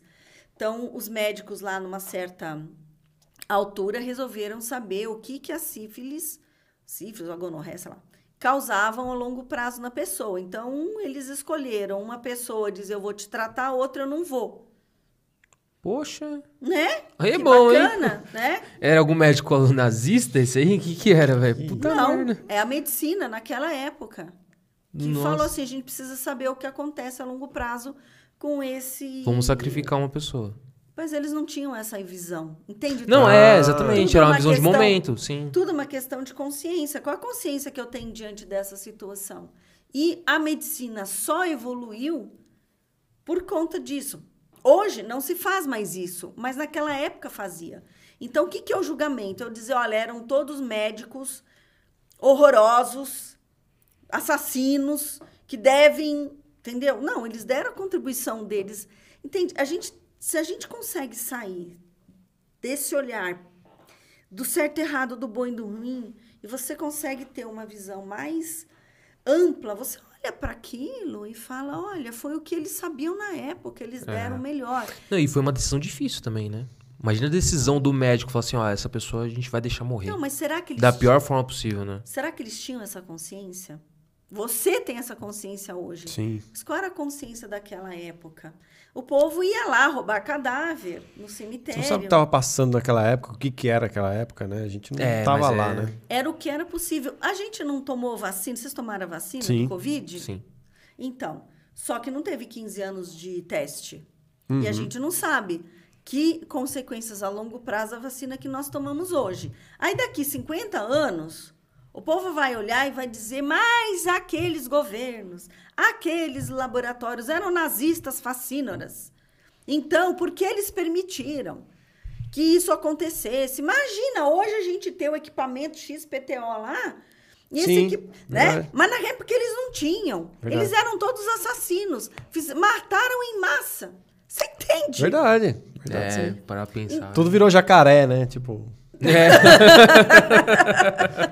Você entende Tipo que você, você tem que colocar as coisas em outros. é dentro, dentro do contexto atual, a melhor decisão, e foi acho que a maioria pensou assim, né? A melhor decisão era realmente tomar vacina, mesmo assumindo o risco de, enfim, de não saber quais são as sequelas disso, né? Talvez no futuro o pessoal vai olhar pra cá e falar, bando de louco. Um bando de louco. Exatamente. Mais louco nós, né? Que tomamos a vacina. Que tomamos, é. Né? Correndo o risco de virar jacaré. é, lá na, e lá na frente eu falo, nossa, que pessoal doido, tomaram, nem sabe se É. podia, né? Entendeu? Mas É o que. Nós não estavam vivendo aqui. É. Na nossa pele. Sim. Nesse momento histórico. Na nossa consciência. Na nossa realidade, Então, né? pensa 50 anos atrás. É a mesma coisa. Sim. Sim. E a gente fica julgando. Olivia, agora pensando um pouco mais no processo, eu entendi todo o conceito da, da constelação tal, mas agora eu quero entender mais o processo. Como, como um bom engenheiro, eu quero entender tipo, o passo a passo para uma constelação, mas no seu ponto de vista ali, tipo, qual que- o que, que você tem que fazer antes, como que funciona durante e como que é o pós, se é que tem um pós. A primeira coisa que você tem é um tema. Tá. Você tem que ter um tema para constelar. E conforme a minha professora Roseli, um beijo, Roseli, para você, ela sempre dizia: o tema tem que ter força. Tá. Então tem que ser algo que realmente é relevante para você. Porque tem gente que começa a constelar a rebimboca da parafuseta, entendeu? É, o cara vai começar, a, a- pessoa vai começar a constelar... Usar a constelação exclusivamente como oráculo. Ou eu já vi consteladores que usam a constelação para fazer com que uma situação que eu entendo, que eu até tenho uma percepção que não vai ser legal, para que mude. É como se eu quisesse controlar a realidade através da constelação. Isso, no meu ponto de vista, não existe. Entendi. Então você vai ter um tema. Então, meu, a minha coluna tá me matando. Eu vou usar, minha lombar tá me matando. Nossa, eu tô com um chefe ruim, meu. Toda empresa que eu vou trabalhar, o chefe é ruim. Entendeu? Então, você tem um tema que é importante, que é relevante, que você quer trabalhar, primeira coisa. Segunda coisa, você pode fazer uma constelação individual ou uma constelação em grupo com pessoas, ou faz, trabalhar com âncoras, como eles chamam. Então, não são pessoas, são tapetinhos, né? Mas a ideia que está por trás disso é que cada uma das, das pessoas do meu sistema e daquela situação que eu quero olhar vão estar representadas por alguém. Pode ser por tampinha de garrafa, né? Tanto faz. Um objeto qualquer. Um objeto, qualquer. qualquer. Ele vai estar sendo representado. Só que quando você trabalha com pessoas, é você que vai me representar, que você vai sentir, ou vai representar ele, vai sentir a dor nas costas. Nossa, estou com uma dor nas costas e muitas vezes você nem sabe quem você está representando. Uhum. Eu gosto de fazer oculto. Né? Então, você não sabe quem você está representando. Aí você vai começar, nossa, mas eu estou sentindo uma dor nas costas, mas é um incômodo, mas o que, que é isso? Porque você está sentindo o que ele sente. E aí, nesse caso, usando esse exemplo, vamos, vamos supor, o Heitor vai, vai ser a, o, o é o, é o cliente, vai. É o quem vai, vai, te, vai te contratar para fazer a, a, constelação. E eu vou como uma figura oculta ali. É. É, mas aí, quando você for da dor, assim, tudo mais, é eu assumindo o papel do Heitor? Ou não, eu assumo um papel você de alguém próximo Você não sabe o papel dele? que você está assumindo. Não, não, tudo bem, mas na prática eu vou assumir alguém. Você vai Eu assumir, não vou saber, mas eu vou assumir alguém. Como informação, você vai sentir no seu corpo aquilo que ele sente. Mas não necessariamente eu estou assumindo a posição dele, não. Eu estou assumindo a posição de outra pessoa. Não, você vai. Então, é que existem várias formas de você fazer uma constelação. Uhum. Mas você sempre vai estar representando alguém. Você pode ser a coluna, Pô. como sintoma. Você pode representar ele, porque fica mais fácil. Se a gente separa ele do sintoma, você consegue olhar para quem esse sintoma olha. Então, por exemplo, eu posso pôr alguém para representar o Heitor, alguém para representar a dor na coluna, alguém para representar o pai e alguém para representar a mãe. E o Heitor fica, se torna um observador, então? Ele fica sentado olhando. Caraca, agora eu entendi. Agora, agora eu entendi. Caraca, então, assim, bicho. Não, não tava, você tinha entendido isso? Do começo? eu já tinha entendido. Ah, vai, é merda. Eu tô, eu tô querendo. Eu, eu não tava entendendo, é, pra mim, a pessoa que tava sendo consultada, ela se tornava parte da, da, da ela análise. Pode, ela, ela se torna um observador, então. Ela tá de Isso. fora ali olhando. Mas Tá ela louco, pode eu não se tinha tornar isso. parte. É que assim, depende de como o constelador vai conduzir o processo. Ela pode se tornar parte, sim. Em algum Entendi. momento, a gente coloca a pessoa. Entendi. Né? No momento que a gente faz umas frases de solução, tem momentos que a gente coloca. O Bert Hellinger às vezes colocava, depende. Sim, entendi. Entendeu? Agora, quando você trabalha com objetos, aí sim, a própria pessoa vai tocar o objeto e vai dizer, olha, eu sinto que esse objeto, ele é curvado, ele tá fraco, ele não tá aguentando, entendeu? Caraca, meu, o negócio é curioso. Então, velho. aí a própria pessoa é que vai... Vai e, e falando, vai, né? vai falando. Conduzindo. Quando a gente trabalha com objetos. Que, que da hora, hein? Mas Eu é tô legal. curioso, velho. Eu tô, assim, você já me convidou para participar de algumas. Hoje eu- tem Vamos? outra, hein? Então. Hoje, às duas horas, vai ter constelação. É, eu sempre tô, eu sempre tô enrolado com alguma coisa, não consigo participar, mas ainda vou participar, velho. É, vou não, vamos. Hoje eu também vou ter mais tarde um compromisso, mas também vou querer participar. É. Vamos, vamos, mano, pegar. Vamos, não, fazer, vamos. Que a gente sempre fala, É, vamos, a vamos, gente- e nunca vai. É, né? a gente sempre fala, Então, Ela é, vamos, sempre vamos. é convida. sempre Caramba. sábado, uma vez por mês. Então, acho que a próxima, se eu não estou enganada, é dia 18 de junho. Se eu não estou enganada. Ah, já fica esperto. Aí já. vocês É, se programam para ficar, né? Faz Sim. o podcast e fica. E já fica. né? Mas é realmente, assim, interessante quando você vai, entra como representante, né? E eu, como uma boa ex-analista de sistemas, tenho que dizer que tem a terceira ordem, que eu não, a gente não falou dela ainda, Aham. que é o equilíbrio entre dar e receber. O equilíbrio entre dar e receber tem a ver com relações de casal, relações simétricas. Então, vocês são sócios, tem que ter equilíbrio entre dar e receber. Se um dá muito e o outro só recebe, vocês não estão em equilíbrio, vocês estão numa relação de pai e filho. Entendi. Então, isso acontece com um relacionamento de casal. Então, aquela pessoa que fica igual passarinho de boquinha aberta esperando alguém alimentar.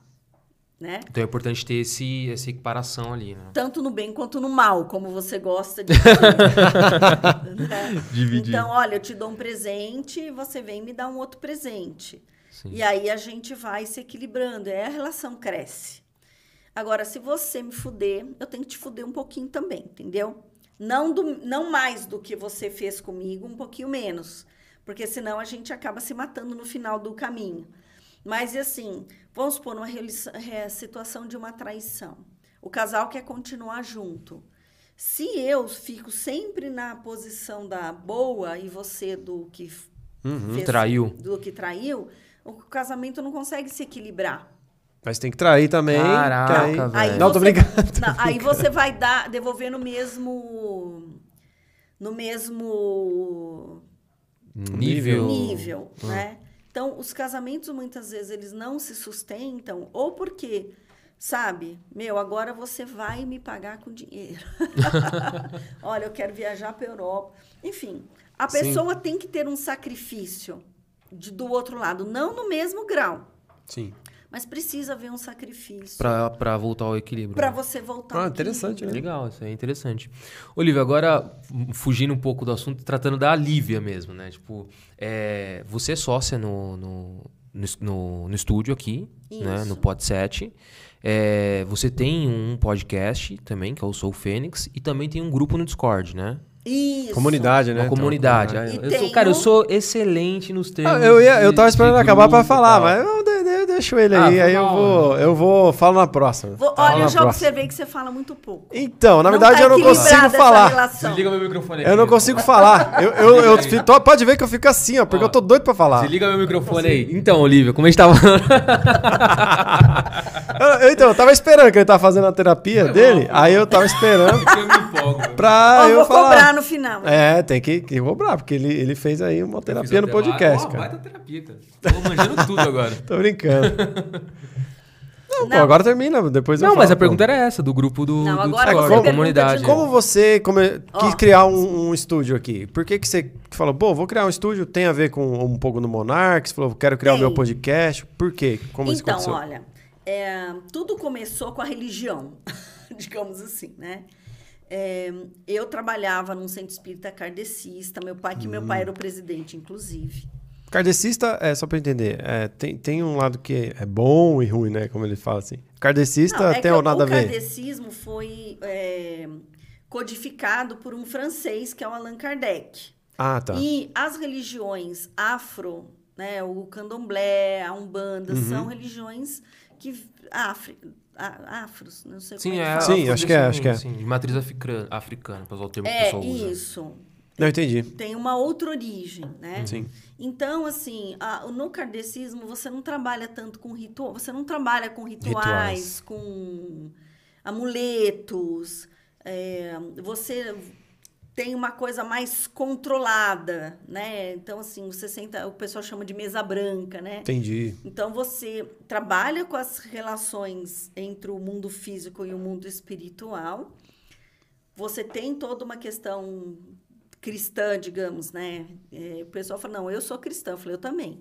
Não entendi. É que, você- é- é que eu confundo, eu nunca sei. O, o- eu confundo a- É, as religiões. é, né? é a- foi codificada Entendi. por Kardec. Então, é, é diferente da, da, da, do, do- da Umbanda, por exemplo, que você tem as roupas, que você tem os rituais, você tem um ebó, você tem uma outra forma de trabalhar. Ah, eu só queria entender, porque eu só, tipo, Entendi. peguei esse gancho porque eu sempre fiquei com essa dúvida aí, só aproveitei pra tirar. E, e assim, é, então assim, desde que eu nasci eu sou espírita, agora eu não sei ainda, eu sempre falo nos eu, eu tô numa crise de identidade, entendeu? Que eu não sei, assim, eu tenho muitas coisas que eu continuo acreditando, né?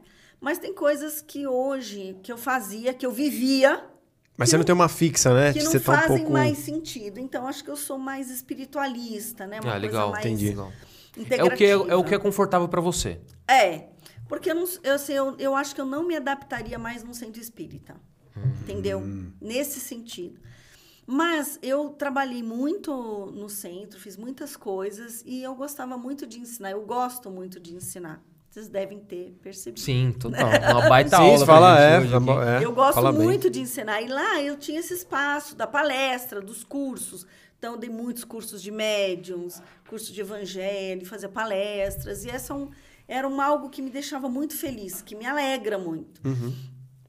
E depois de um tempo, eu me desliguei, porque acho que não cabia mesmo mais lá.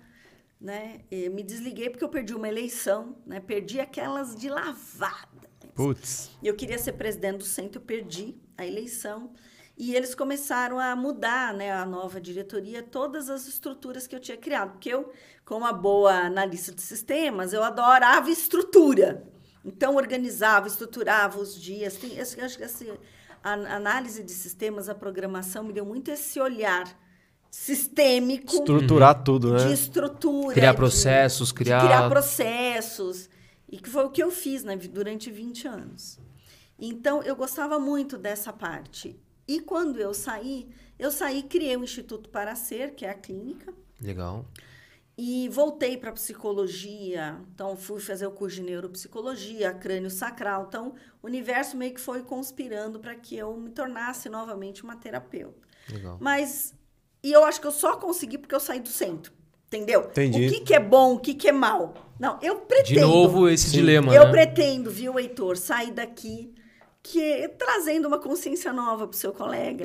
que bom, que bom. Não, já, tá, já, tô, já tô começando a refletir mais sobre isso. Sobre Não, eu também aprendi. Por mais que, que você, é né, vocês estavam mais é, é, conversando ali pelo que eu entendi, você tem chefe ruim. Tô brincando, tô brincando. Mas sim, mas não, deu não, pra aprender, pô. Dá pra aprender né? bom. Claro. Não, mas eu, muito a, bem. a questão do chefe bom e ruim não tem nada tô a ver brincando, comigo, não. Tô brincando. Tô dando exemplos práticos pra galera entender. Tô brincando, pô. Às vezes eu sou o chefe ruim, não sei. Vai saber. Repente, é, pode é, ser. Repente, engenheiro não é um bicho fácil. Casei com um pra pagar a língua. Porque eu vivi, convivi 20 anos com engenheiros, né? Então, então, veja Conhece bem. bem. Atra é, e atraiu. É. é, casei com... Veja. Então, assim, a gente... É, quando eu trabalhava lá, tinha esse lado meu que eu uhum. gostava muito, né? Que me fazia, me dava um sentido para a vida. Porque trabalhar na empresa de engenharia, embora eu gostasse, tenha feito muitas coisas bacanas lá, não era aquilo que Entendeu? Que você queria no fundo ali, né? De manhã você acordava, não acordava aquela garra é, ali, com né? aquela, garra, vontade. mas para ir pro centro, para fazer as coisas do centro, curtia. uma coisa que eu curtia. Legal. E quando eu perdi essa possibilidade, né, entre aspas, que foi ruim, mas não, entendeu? Sim. Uhum. Então eu montei aqui e comecei a trabalhar e foi, meu, no começo é difícil, porque você tem que desenvolver. E já era aqui nesse espaço? Já? já era, era nesse, aqui nesse nessa, espaço. Nesse ah, que legal. Legal. É eu tive que desenvolver um outro papel, porque eu era funcionária, né? Hum, verdade. E aí eu tive que virar chefe. E, meu, é foda, gente, virar chefe. Não é fácil, não, né? É fácil falar mal do chefe, mas é. virar chefe não é. Então, entender o que, que era o meu espaço, o que, que realmente eu buscava nesse espaço, qual era o meu objetivo, como que isso ia se estruturar. Gerir tudo, né? Gerir, sim, sim. né? E, então foram... Aí veio a pandemia, né? Putz. Foi bem nesse uma... momento. Próximo. Caramba. Dois anos depois, dois anos e pouco, veio a pandemia Putz. e fechou tudo. Eu continuei atendendo online. Aí depois o povo, a minha cliente que aguentou ficar menos tempo, aguentou ficar um mês online. Depois ela falou, não, Lívia, não rola, eu vou voltar. E aí, assim, graças a Deus, nenhum cliente meu pegou Covid. Ah, que bom. Atendendo. Você usava máscara, tinha. Seguir os protocolos ali e não e eu também, problema. quer dizer, talvez eu tenha pego, mas se eu peguei, eu não, não teve sintoma, sintoma né? né?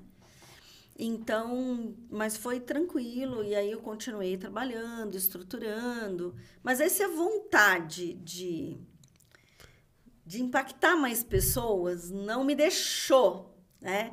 E aí eu fiz um monte de tentativas. Aí eu comprei o curso do Érico Rocha, né? Hum, ah, sei, né? sei. Pra, não, eu vou... Fórmula de lançamento. Fórmula, Fórmula de, de lançamento. lançamento. Aí, no terceira aula, eu falei, fudeu, né? Já não, não ia seguir, né? Todo, todo curso é assim, né, velho? Não, porque eu falei assim, é meu, eu sou especialista em quê?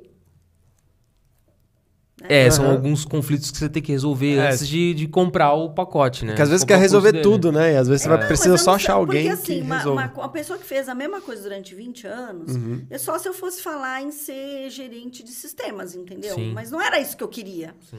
Então, eu tive que resgatar uma série de questões em mim, dentro do meu, da minha vida, da minha história, né? É, para encontrar o que que eu ia fazer nesse mundo digital. Então, fazia um vídeo, fazia uma live, aí eu desistia, aquilo não ia para frente. E aí o instituto também não estava dando dinheiro. Estava o meu trabalho como psicólogo, mas não a empresa como Um como todo. um todo. E aí foi no final do ano, o Bruno falou: "Ah, mãe, por que você não abre um estúdio?" Eu ganhei uma herança, né? Veio em trans, eu, eu vivi nessa vida para viver de herança, gente. É Na mesmo? outra vida, eu acho que eu fui, sabe, roubaram tudo de mim, porque nessa daqui eu vim para. Então vem uma herança, de hora que passa um tempo aparece um dinheiro de algum lugar. E, e aí eu tava com esse dinheiro, eu falei assim, ah, eu queria investir em alguma coisa. E aí o Bruno falou, ah, mãe, por que, que você não cria um estúdio de podcast? Tem um monte de gente lá no Flow que quer é, alugar o estúdio, não é a nossa pegada, a gente não vai fazer esse tipo de coisa, você pode montar. Mas, obviamente, que ele não seria o meu sócio, né? Sim, Sim, ele sim. só deu a, a Deu a mentoria dica. ali Deu e a tal. dica, E né? aí eu comecei a procurar alguém, porque eu come- não tinha como fazer isso sozinha, né? Não dava.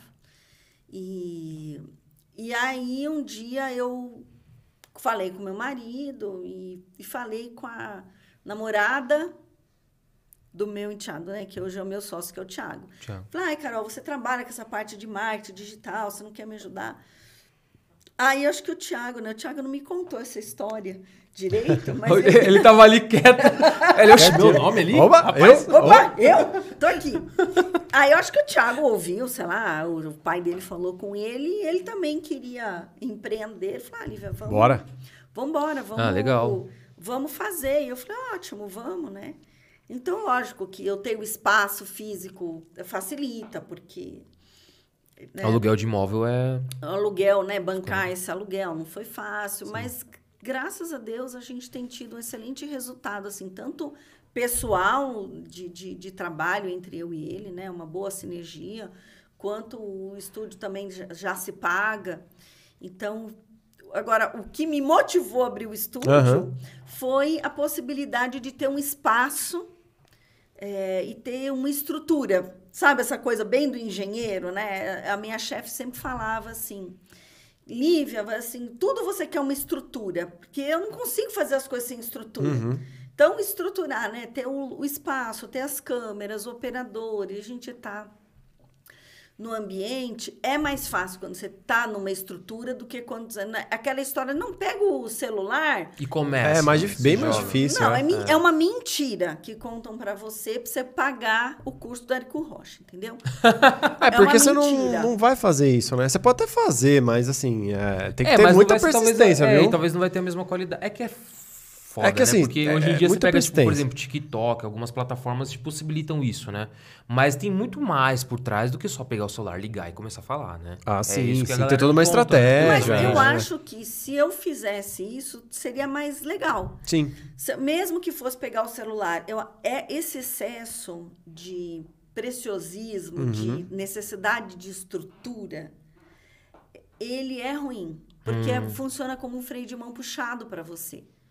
Porque você quer Só vai fazer se tiver, Se tiver dentro dos conformes tudo ali. aquilo Tudo... montado, estruturado, senão não funciona. Então, isso é ruim. Entendi. né? No excesso, no- na pessoa extremamente detalhista e meticulosa. Gente, o meu filho começou com uma câmera, e aí, galera, e aí, Monark aqui de madrugada, eu acordava, foi inferno, né? Ô, Moraco, vai dormir, pô. Vai dormir, né? Então, mas ele começou, ele tinha uma câmera e foi atrás e ele fez. Só que todo projeto digital é um negócio. Então a gente ainda trabalha, Sim. né? E É você um- levava a sério quando ele fazia? Desculpa até. No começo, assim. Você levava a sério e falava, ah, vai estudar, moleque. Então, as nossas grandes brigas, uma das grandes brigas era por conta de estudar mesmo, porque o, o, o Bruno sempre foi uma criança rebelde, né? Eu falo. Ele, ele só faz do jeito que ele quer, e até hoje. É o perfil de personalidade dele. Ele não faz porque você manda. Mas ele tentou muito estudar. Ele ia para escola, mas ele não queria. E... Enfim, são umas coisas que a gente diz, puxa, se ele tivesse numa escola tradicional, que tivesse lição de casa, aí sim eu teria visto. Porque ele estava numa escola que não tinha lição, então tinha as coisas que eu não tinha acesso. Entendi. Entendeu? Então, o que está certo, o que está errado? Ah, teria sido diferente, mas será que ele não é quem ele é hoje? Porque ele não estudou Exatamente. numa escola É, é, tradicional? exatamente. exato. não dá para saber. A gente quer ter controle de umas coisas que aconteceram no passado que a gente não consegue ter, sabe? Não Sim. sei. Eu não, não sei por quê.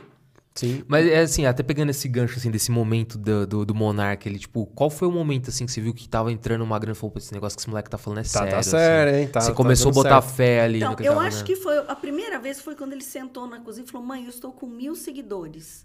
Eu não tinha assim muita noção do que isso queria dizer, porque eu Aham. estava metida na empresa de engenharia fazendo sistema, entendeu? Sim. Uhum. Ah, boa, boa, filho, que legal, tal. E aí foi crescendo, aí ele começou a monetizar. Aí eu tentei ajudar no sentido de é, de formalizar, dele abrir uma empresa, de se organizar, mas obviamente a parte de formalização eu não, Não tive ocorre- muito sucesso, né? Mas ele foi, foi recebendo dinheiro. Aí a gente resolveu abrir uma empresa de camiseta. Ah, Tipo, foi a Gamer Store. A gente abriu aqui nessa sala. Essa sala Olha não foi que louco, coisa. Caramba, Que que, da hora. A gente abriu a Gamer Store e aí, assim, eu trabalhava na empresa, vinha pra cá, eh, fazia as caixinhas, né, pra pôr no correio e levava aquele monte de ca- camiseta no correio. E aí até o, o Lucas, né, o meu marido, ajudava a fazer as caixinhas, contratei uma estagiária. Mas assim, a minha, aí o Bruno já tinha ido para Curitiba.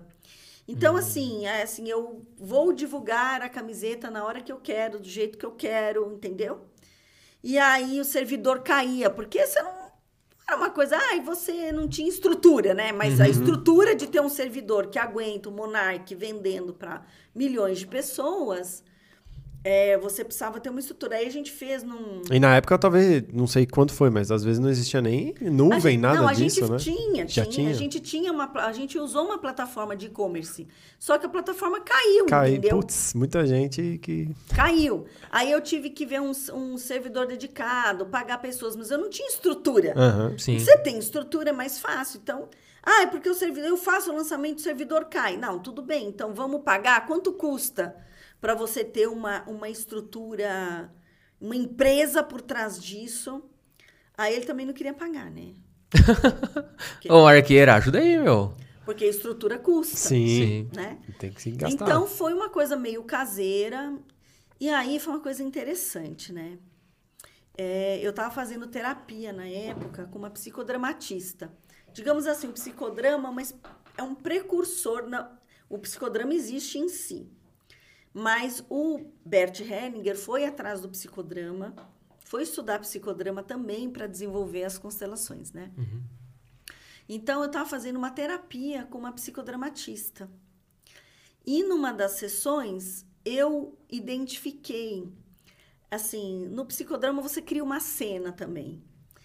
E eu tava, a gente tava, que os representantes são almofadas, entendeu? Que você também usa, né, na constelação.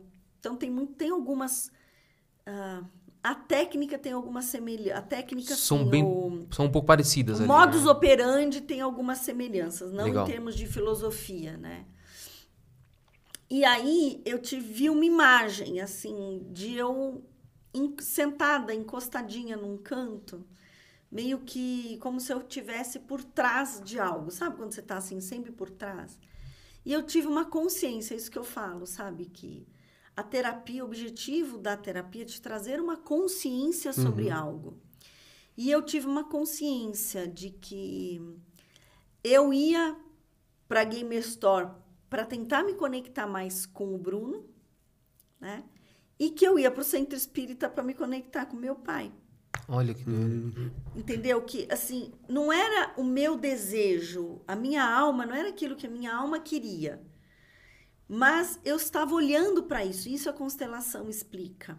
Entendeu? Que às vezes a gente não consegue ir em frente porque a gente está olhando para trás. Entende? Entendi.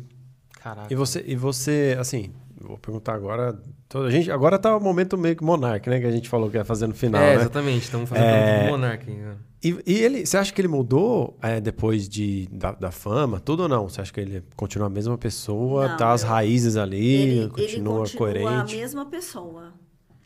Tá crescendo, tá Sim. evoluindo, né? Tem os processos que ele passou de depressão. E aí, né, assim, é, A gente entra em depressão quando a gente exclui, Uhum. Tem essa também. Mexe na ordem, né? entendeu?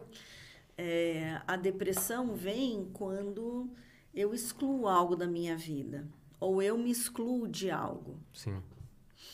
né? A gente tem uma frase legal na psicologia dizendo assim que a ansiedade é excesso de futuro e a depressão é excesso de passado. né? Então, quando eu olho para trás, mas sem me harmonizar com aquilo que foi do jeito que foi, né? sem aceitar isso. né? É, inclusive, na entrevista que eu dei para ele, a hora que ele acabou a entrevista foi quando a gente foi falar das ordens, né, do pertencimento. Ele falou: Não, eu não aceito, você não vai dar um lugar para quem te fez mal. né? Só que você vai ficar grudado naquela, naquela Você pessoa. vai ter um vínculo ali. Você não se libera. Por isso que é muito bom fazer as escolhas. Antes de, de se envolver, é bom você escolher bem as pessoas. Porque é, é um, para você romper esse vínculo é muito difícil, né? Pois é, Por mas que você faça assim. só que o seu inconsciente não te permite escolher. É. Muitas vezes. Ah, é. Às vezes só oportunidade. Fala, não, vamos lá, eu aguento, sei lá, né? Sim. Porque assim, você acaba procurando alguém porque aquela pessoa complementa algo em você. Tem, entendeu? A gente não tem esse livre-arbítrio. É. Consciente, assim, né? Ele é muito relativo. Se você só tem escolha se você tem consciência. E, co- e como ele tá? Ele tá bem depois de tudo? Agora que ele tá fazendo o podcast que ele quer, do jeito que ele quer, com os convidados que ele quer, como é que ele tá? Ele tá bem? Ele está bem.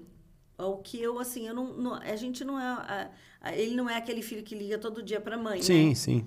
Aí, quando é meu aniversário, que vai ser amanhã por acaso, Ah, hora, maravilha. parabéns, pô. eu aviso ele, meu filho, meu aniversário é amanhã, porque senão, ó, amanhã é dia das mães. Ele não é.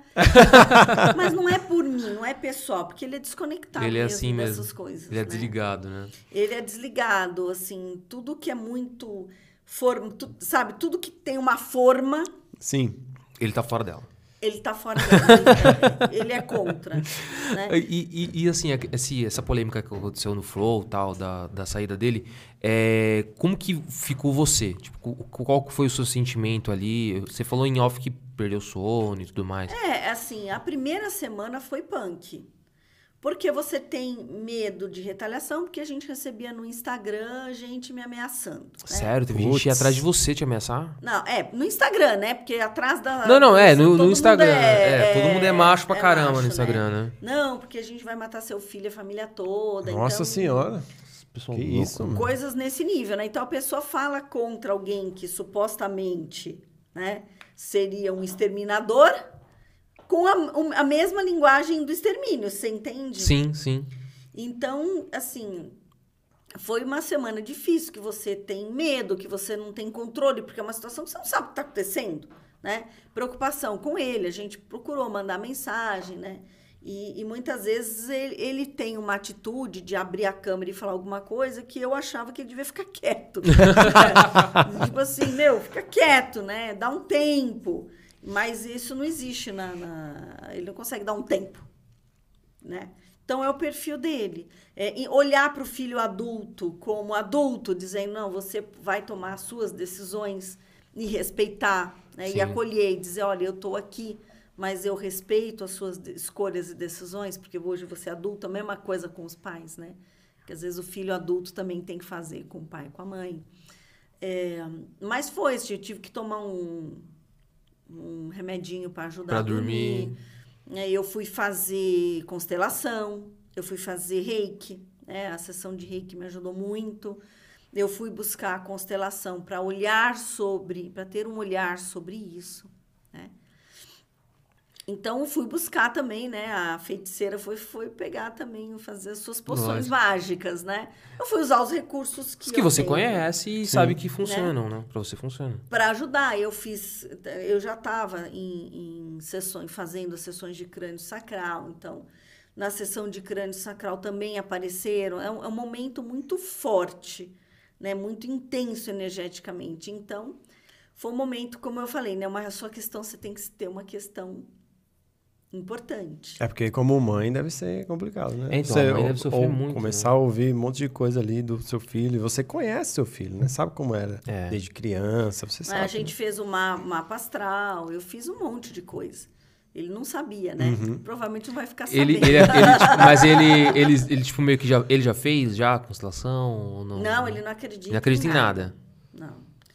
Não, ele não acredita. O dia que eu falei que eu ia fazer Nada de nada mesmo, ele assim. falou, mas o que, que as estrelas têm a ver com isso? Mas você não acredita em nada, nada? Ou acredita que existe Deus, uma coisa? Você não, sabe? então, ele, ele diz que acredita porque alguém provou pra ele que Deus existia, entendeu? Hum, entendi. Mas, assim, na hora que o avião tá caindo, todo mundo acredita em Deus, né? É, exatamente. É, é verdade. Tem essa, né? Tem essa aí, tem essa aí. né? Se existe alguma... Eu não acredito, tá? Mas se existe uma força superior... Me salva aí. Me salva aí. Não é verdade? Prova que você existe. Eu tô morrendo. É, é prova que você existe, me salva aí. Na verdade, Você Deus, tá falando com quem, né? Deus não está preocupado em se provar, né? Exatamente. Quem sabe quem é não precisa se provar. Então foi foi realmente uma semana. Depois as coisas foram é, se, se organizando encaixando. e, e ele tem muito contato, né? E, isso é uma capacidade. gente- Eu uso o mito da Fênix, né? No meu projeto que você Sim, tinha sim. perguntado, ah, você tem um podcast e tal. É, e eu acho que o Bruno é uma fênix também, porque a capacidade que ele tem de se reinventar, de, res- de ser resiliente, eu vi ele falando num, num- num episódio lá que, meu, eu resolvi continuar, porque senão eu ia sentir uma bosta. É. Né? Acho que ele falou, Falou. alguma coisa assim, um merda, sei lá. Então, é, é a capacidade de resiliência, é de você se reinventar, de você falar, meu, eu aceito que foi do jeito que foi, porque senão você fica olhando para trás e fica brigando. Não, eu fiz isso, eu fui aquilo, eu falei desse jeito, porque eu não podia, não devia. Você fica preso nessa Sim. vibe, você não caminha. E já foi, né? Você É, não vai conseguir passou, mudar. né? Acabou, você não vai conseguir mudar. Então não adianta você ficar vi- revivendo É, e aquilo na verdade, assim, não defendendo ele, porque eu nunca fui de passar a mão na cabeça. Mas eu acho que ele foi. cagou muito na comunicação, mas eu sei o filho que eu tenho. Sim. E assim, o Bruno vai matar uma barata, entendeu? Se passar barata, não, deixa a barata viver, entendeu? então, é uma coisa assim, é, eu sei o que habita no coração dele. E ele, é, apesar dele mesmo não reconhecer o lado amoroso e sensível, porque às vezes a gente cria né, as coraças do caráter, eu coloco uma coraça porque eu me defendo. Lá atrás, né, eu tô protegido. Então, ele tem um grande coração, tanto Sim. que ele saiu porque ele não queria que a, o que aconteceu afetasse o Flow. E o Flow continua e, e eu tenho certeza que ele vai se levantar, vai conseguir os patrocinadores, se é que ele vai Sim. Patrocinar, e se não, ele vai inventar um negócio diferente, daqui a pouco tá todo mundo Eu, eu achei do caramba. Falei, nossa, ele não, não vai monetizar mais tal. Como é que ele vai fazer? Aí conseguiu uma plataforma nova, Sim. conseguiu. Falei, É, tá caramba. Conseguiu se reinventar, né? Não, e ele tá levando o pessoal pra essa plataforma e, assim, do zero, assim, basicamente, né? Do Do, zero, zero, assim, né? Entre aspas, do zero. É, eu sempre falo, né, que, o, que quando você recomeça, você nunca recomeça, na verdade, não é do zero. É, não, Sim. que ele já tem uma Quando bagagem ele e começou tal. o Flow, não era do zero. Eu acho que ele começou do zero lá, Lá no game. Lá, no game. Sim. Sim. Porque ele pegou, surfou naquela onda. Lá, eu diria que ele começou do zero. Mas, Mas depois, o Flow, ele já tinha uma audiência, né? Ah, não, é, ele já tinha. Eu quis dizer do zero, eu talvez foi mal, expressei Não, mal, mas né? é- mas é que quis eu tô- dizer do. Não, mas acaba sendo um reinício. Zero realmente. inscritos mesmo, É, zero é um ninguém, reinício. Não, né? é do zero, do zero ele começou no, no game. No game, Mas é. esse, quando você fala em recomeço, você está falando de um novo começo, né? Sim, E o recomeço nunca é do zero. é, exatamente. Sim. Entendeu? O recomeço você, Você já tem uma bagagem e tal. Por mais que, ah, não, começou com Você zero já inscritos, sabe mas como você já conduzir, sabe como fazer. Tem exatamente. contato, sabe conduzir É, tal. exatamente. Meu, E, e quando ele falou que ia começar um podcast, tipo, você, você sabia o que, que era um podcast? Quando você falou assim, ah, vou montar um...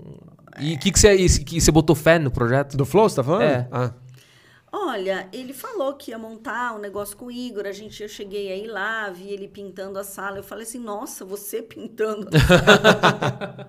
tipo assim, não, Não te, arrumarei seu quarto, moleque. É é, não te reconheço, né? Pintando o quarto. Mas ele pintou e tal. Vi, eu vi ele Legal. montando, né, o flow. Legal. E- Engraçado que. Eu, não- eu nunca tive esse negócio de confiar ou não confiar. É assim. Eu acho que você faz o que você, você tem que fazer e os resultados vão vir como consequência. Que animal. Eu, e- engraçado, né? Assim, eu, eu realmente acredito que tudo que ele botar a mão vai dar certo. Se ele olhar para ele mesmo, né? E o que aconteceu no Flow foi um livramento, porque lá ele não conseguia, era muita coisa para administrar. Gente, aquele Flow é o É, cão é chupando punk o cana. É punk, é muito, deve ser muito podcast, muita coisa, muita né? gente, muito podcast, muita energia, né? Porque as pessoas trazem energia delas. Sim. Aham. Então é muita, muita coisa para administrar e é muito difícil você fazer programa, às vezes dois por dia, né? Conversar com pessoas tantas horas e, e gerenciar. Eu sei, porque eu sinto essa dor. Sim. Gerenciar a empresa, trabalhar. Tra... Não é que gerenciar a empresa não seja um trabalho. Uhum. Mas você ter uma atividade em que, por exemplo, eu vou para a clínica e eu atendo, né? O meu sócio, que é o Thiago, que tem ainda o, empre... emprego dele, né? E, e trabalha na empresa do pai, mas ele... ele, ele Tem as suas responsabilidades, tem tem, a sua rotina. responsabilidades lá. Então, a gente olhar para o negócio tendo que olhar para tanta coisa é desafiador. Né? E eu acredito que ele também estava vivendo aquilo. Porque tinha uma equipe enorme, tinha CEO. Agora, o que aconteceu foi que eles não acharam que aquela fala pudesse gerar. E quando você põe a cabeça para fora da água, né? Quando você se destaca da multidão, sempre tem alguém esperando uma oportunidade de cortar sua cabeça. Sim. É, porque, porque querendo ou não, já tinha acontecido outras vezes, né? Aí É. acho que nessa E vez conseguiu já. reverter, né? Mas dessa vez não conseguiu. É, mas, e- mas eles não tomaram. Aí é onde eu falo da responsabilidade, sabe? Uhum. É, quando você vê que algo não tá legal, você tem que, naquele momento, tomar uma ação. Entendi. Então, eu, eu, no meu ponto de vista, a responsabilidade foram, foi de todos. Dentro até da ideia, foi de toda a equipe, porque assim, as coisas estavam indo, você vai, você vê para onde aquilo vai te levar, não tem como. Né? Aí a engenharia tal, você trabalha com o quê? Tem. Heitor, com TI, É. né? Então, você trabalha com... A gente vê tendências, né? Olha, Sim. se continuar dando erro né, no sistema e essa falha, uma hora vai dar um problema maior. Então, assim, meu, se o concreto que está lá na obra não for um concreto bom, né? Meu, deu um concreto ruim, você É, vai não, ter que destruir e fazer de novo. Você tem que tomar uma ação. Se você passa por cima daquilo, numa, numa postura ingênua de que não, vai dar tudo certo, não vai. Né? Então, acho que eles não olharam para isso. Ou seja, assim, tiveram vários sinais de que poderia dar merda e aconteceu. Em algum momento aconteceu. Em algum momento aconteceu. Eu vejo o pessoal que, que trabalha com marketing digital. Meu, os caras tomam um cuidado. Um cuidado. O Érico Rocha, eu sigo ele, assim, vejo algumas lives dele. Eu não desisti de fazer um lançamento. Só que eu falei, meu, não dá ainda. Eu preciso construir. Tem algo que eu preciso construir antes. Sabe, assim, a, a fundação. Você precisa construir a fundação. Eu trabalhei 20 anos com o sistema, acontecia isso. Às vezes me pediam para desenvolver uma rotina que eu falava, meu, não consigo ainda. Eu preciso de uma outra rotina antes. Só que eu não sabia exatamente do que eu precisava. Aham. Não sei se já aconteceu, porque comigo aconteceu. Eu falei, gente, eu entendi, mas eu preciso construir uma outra coisa. E às vezes você, as pessoas iam pedindo rotinas até que chegava, assim, agora, agora que a gente tem isso, tem esse caminho percorrido, eu consigo desenvolver uma rotina para resolver o seu problema. Então, fazer essa fundação é importante. É importante. E eu vejo o quanto o Érico Rocha toma cuidado, meu.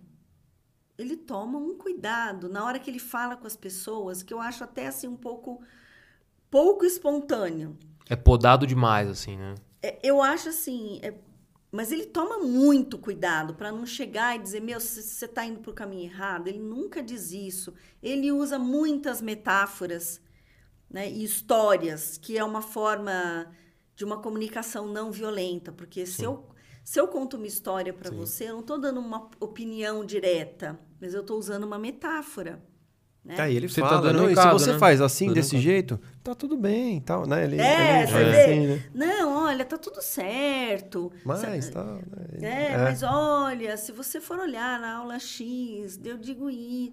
Então, é assim, uma coisa assim, muito- de muito cuidado. Sim. que ele faz. Né? E a gente olha outros. As pessoas não se metem em polêmicas. Os que sobrevivem mesmo, né? Uhum. O pessoal fala, ah, mas a internet o pessoal gosta de treta. Gosta de treta, mas para você montar um negócio, você não- se você viver em treta, É, Eu não tenho estômago pra viver em treta. É, eu falo pra você, não. bicho, começa. Eu, cara, Ah, faz eu- um trabalhinho legal, bem feito e vai que vai, né? É, É, não, vai- vai exatamente. contribu- Começa a nego vir encher o saco. meu, ah, eu já não. sabe, Não vai tenho contribuir estômago. com as pessoas. É, né? exatamente. Você não precisa destruir, causar mal-estar. Para quê? Entendeu? Não, eu vejo muito isso, tipo, no pessoal da comédia também. Tem uma galerinha na comédia que é meio embaçada. Assim, os Tem cara que levou um tapa. gosta de. tempo, né? É. Assim, o cara gosta de, tipo, da polêmica mesmo e tal. E, tipo, beleza, tá tendo audiência De também. mexer né? no vespeiro é, mesmo, tipo né? assim, que nem. cê- o cara tá tendo audiência, o cara tá ganhando dinheiro tal, beleza, o trabalho dele. Mas eu, eu, Igor, falando aqui de mim, eu não conseguiria viver assim. Sabendo que o que eu vou falar vai ter um monte de gente enchendo o saco, criticando. Tudo bem, vai ter um monte de gente que vai vir e vai gostar, vai aplaudir, vai dar risada. Mas tem uma galera que vai vir me enchendo o saco. Eu não tenho isso, velho. Não Escapar consigo. dos haters É difícil. Mas não é algo dá. que ninguém con- consegue. Nem os pais, nem os filhos. né? Ah, Sempre você vai encontrar um hater. Por quê? Porque as pessoas estão no julgamento do certo e errado. Então, se a pessoa olha e fala assim, é, você está errada, eu sou um hater seu. Sim. Só que o, o erro do outro, muitas vezes, é a minha sombra. Então, é, acho que você não precisa viver na encrenca, mas você pode não ter medo do julgamento. Porque senão, se você fica com muito, eu não posso ser julgado, não posso ser julgado. Você não vive também. As pessoas vão te julgar. Não. Abertamente ou, ou em, em- em particular, elas vão te julgar, não adianta. Bom, Elas vão te julgar, elas Sempre, vão né? falar mal. Então, se você não assume não, e não está disposto a ser julgado, então fica, na, fica dentro da ostra. Porque Sim. você botou a, câmera, a cara na câmera, as pessoas vão te julgar. Vão te avaliar. Ou vão né? olhar porque o seu cabelo, porque o seu batom, porque a roupa que você está usando, porque você não devia ter falado tal coisa, porque É. você devia ter usado. Porque o que o meu, meu irmão é médico, ele fala assim: ser médico do dia seguinte é fácil, né? É porque no dia seguinte você já sabe tudo que aconteceu. Sim. Mas a gente pode viver assim, sem ter esse vício emocional. Tem pessoas que ficam causando desconforto porque é um Sim. vício emocional, ela se alimenta disso. É aquela Nossa, coisa, né? Se você acorda muito cedo, fala, nossa, Gente, eu vou acorda tirar esse cedo. negócio. Pode tirar. meu deu. Se você, se você trabalha muito, você é um workaholic. Se você trabalha pouco, você é um vagabundo. Se você- é, sempre vai. É, sempre vai ter- sempre, Você sempre. sempre vai ser julgado. Exatamente. Então, viver no julgamento, preocupada com o julgamento, não dá. Mas viver no vício emocional, de eu tenho sempre estar com adrenalina, com uma treta na minha vida, não. Ah, não. Aí não, Ah, é. aí não fica em paz também, que isso. Ó, tem umas perguntinhas aqui no chat. É, hein? seleciona algumas aí, que eu acho que tem um É, monte eu aí. tá com, tá com pouco tempo aqui, ó. Começar pela do Marco Souto aqui, nosso parceiraço. Ele mandou alguns comentários aqui e pergunta. ó, vamos lá. É, Lívia, a gestalterapia, Gestalt. Gestalt, gestalt terapia não faz o mesmo papel que a constelação da maneira diferente? Ele tá perguntando. Se faz o mesmo papel, mas só que de maneira diferente. Acho que foi isso. Então, é, eu não sou especialista em Gestalt terapia, então eu poderia falar muito pouco sobre Gestalt, mas a ideia né, da Gestalt básica, fundamental, arroz com feijão, é de que tudo tem uma figura fundo e você pode, ora, focar na figura, ora, focar no fundo. E com certeza o Bert Hellinger foi olhar para Gestalt também, ele foi estudar. Ah. Mas eu não sou especialista, não teria, eu não sei como que é a prática da Gestalt terapia. Mas não faz, entendeu? Uhum. Porque, né, porque se fizesse a constelação não existiria. Sim. Então, Existiria só uma, as- né? Todas as técnicas promovem bem-estar, levam à consciência, mas cada técnica tem a sua especificidade, tem o seu momento de ser aplicada e a sua contribuição. É legal. Aí ele até complementa aqui, ó. Pergunto isso porque a Gestalt terapia acaba fazendo o paciente se centrar no presente e entender o momento atual, é, meio que colocando uma pedra nas influências passadas. É, por sua explicação, eu entendo que as duas são muito próximas. Assim, o paciente acaba ficando mais confortável com a terapia que ele se sente melhor. Aí ele fala assim, explicando melhor para um engenheiro, que sou eu aqui no caso, uma pessoa lógica, a Gestalt terapia faz mais sentido para um administrador pessoa mais intuitiva ah, e a constelação faz mais sentido. Ah, Ah, não, foi uma perdi. pergunta, é, ele fez uma pergunta. É, então vamos lá. Explicando melhor para uma pessoa lógica, a Gestalt faz mais sentido para um administrador, pessoa mais intuitiva, a constelação faz mais sentido? É, é, Talvez para um administrador. ah, Ah, tá, entendi. A Gestalt faz mais sentido para uma pessoa lógica e o, a constelação para uma pessoa mais intuitiva. Puta, essa foi. Desculpa aí, Marcos Souto, eu que me embananei todo aqui, velho. Olha, assim. Mas é, é, acho que é isso. A Eu- Gestalt é Mas para pessoas lógicas fã, e a constelação é para para pessoa intuitiva. Você ganhou um fã, que ele escreveu aqui, nossa, cada vez mais admiro essa mulher. É, ele, você ganhou um fã. Então, é, eu vou voltar para aquela frase que eu falei. é, você está na permissão. É, você, o que, que acontece? A questão da lógica, a lógica ela é mental. A lógica é um atributo do seu cérebro, de uma área do seu cérebro chamada pré-frontal. Legal. Então, se você está na lógica, você está daqui para cima. E o objetivo de qualquer terapia é holístico no sentido de você estar conectada sua mente com o seu corpo, com o seu espírito. né? Então, é, tem pessoas que são extremamente mentais, mas elas não conseguem passar, superar o sintoma. Para você sair do sintoma, você precisa olhar para ele. Sim. E você precisa entender o que aquele sintoma está querendo te contar.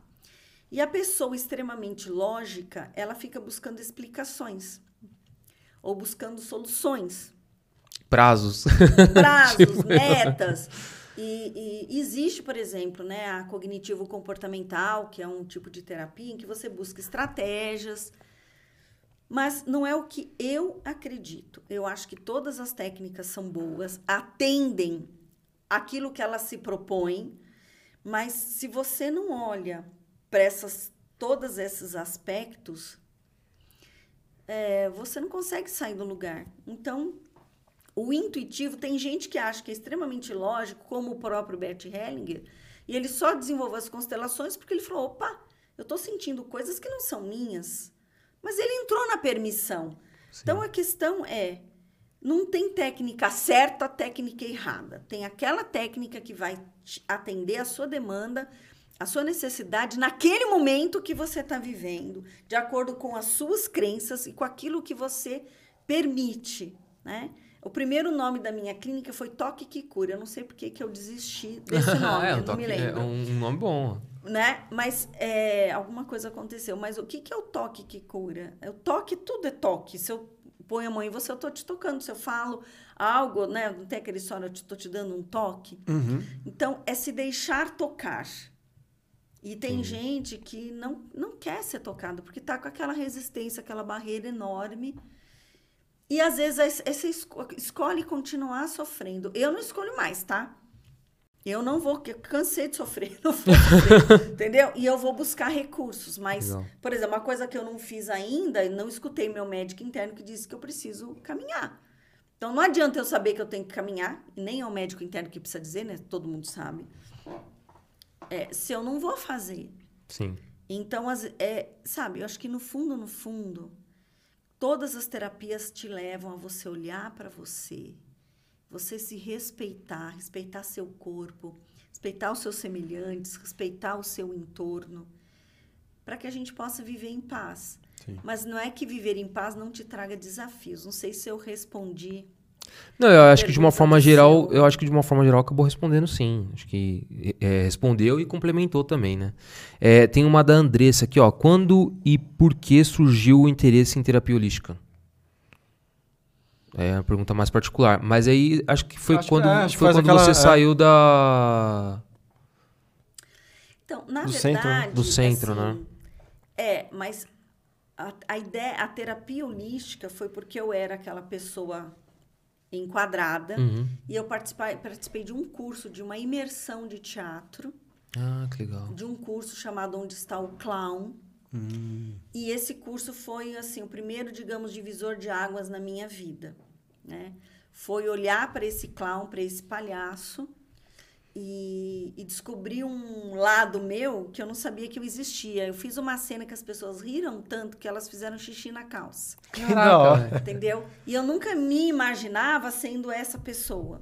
Só que, no caso deste curso, ele me tornou uma pessoa melhor, mas também é, eu passei por muito sofrimento naquela época, porque eu não tinha a fundação. Então, eu descobri um, um lado meu que eu não conhecia, mas eu não. Eu me perdi. É difícil, é, parece um contrassenso, né?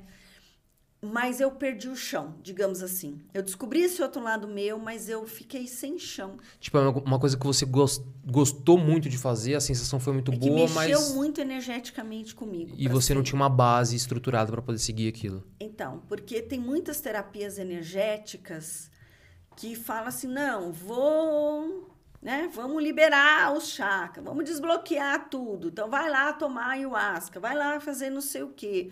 Por exemplo, não só as holísticas, né? Sabe aquele pessoal que faz aqueles training, que deixa você uma semana sem dormir? Hum. faz leader training, não sei o quê, aquilo também é um tipo, né, eles chamam, não é terapia, mas eles derrubam os seus mecanismos de defesa, né?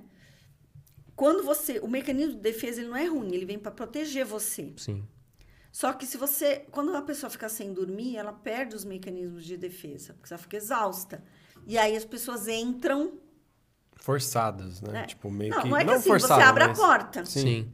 Então, todas essas técnicas muito que mexem demais. de Muito radical imersão, ali, né? Radical, vai tomar ayahuasca, vai vomitar. Eu já tomei ayahuasca, eu, eu passei por essa experiência.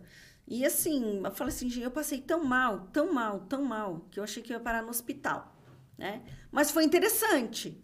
Só que, entendeu? Você tem que ter alguém para segurar, você tem Sim. que ter esse, esse apoio É, um momento de vulnerabilidade, né? né? Mas assim, eu diria que, é, assim, respondendo a pergunta, foi nesse curso, né, que inclusive é o meu irmão que dá, onde Ah, está o clown, que eu, assim, saí daquele quadrado em que eu vivia e fui olhar para outras coisas. Mas teve um aspecto que não foi, não sei se não foi bom, entendeu? É.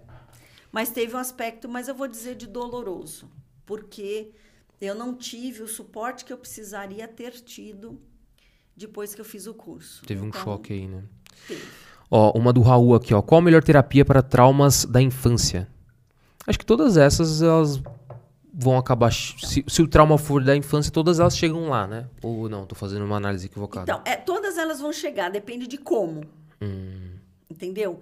É, algumas terapias vão chegar no mental.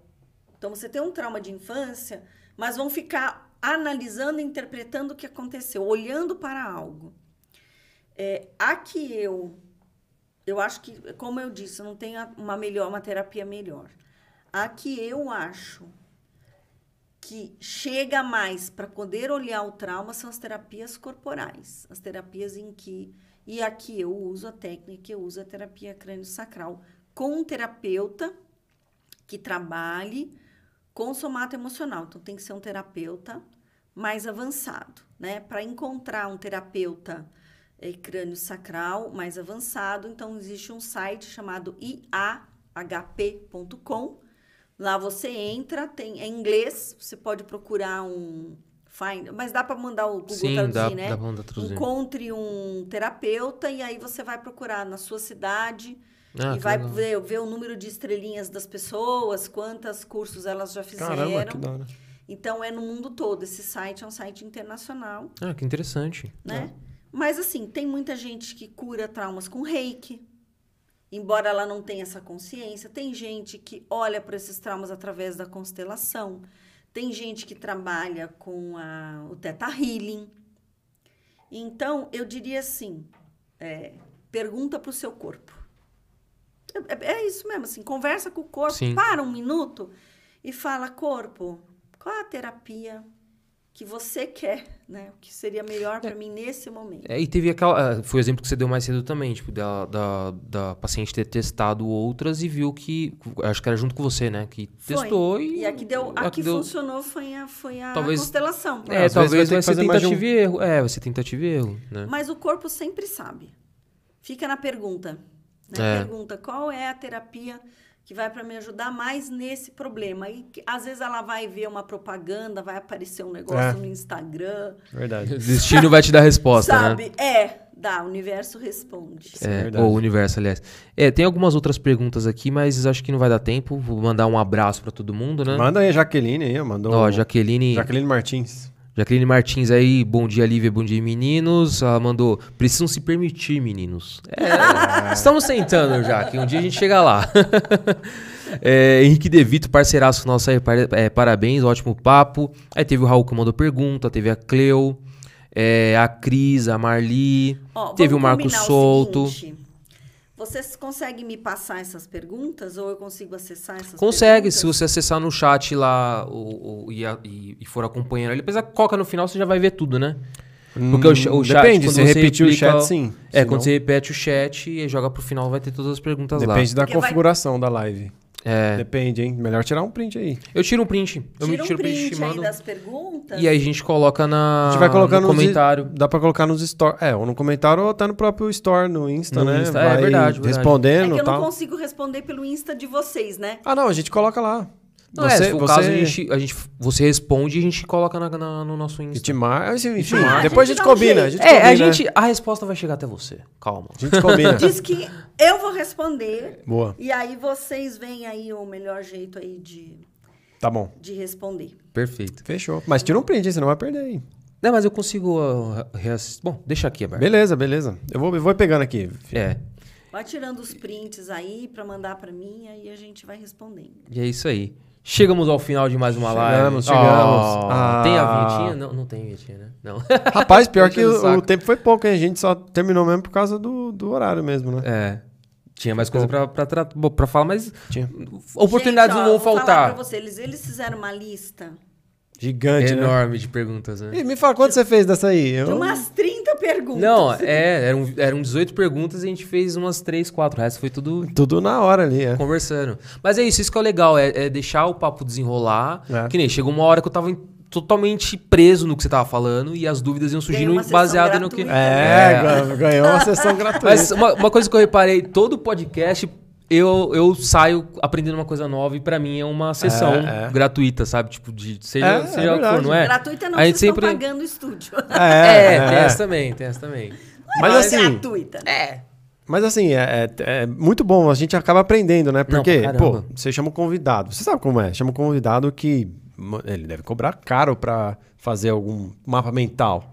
É. E aí você vai lá, tira todas as dúvidas que você quer, que você tem, lógico, e que o pessoal tem, e todo mundo aprende com isso, Sim. e...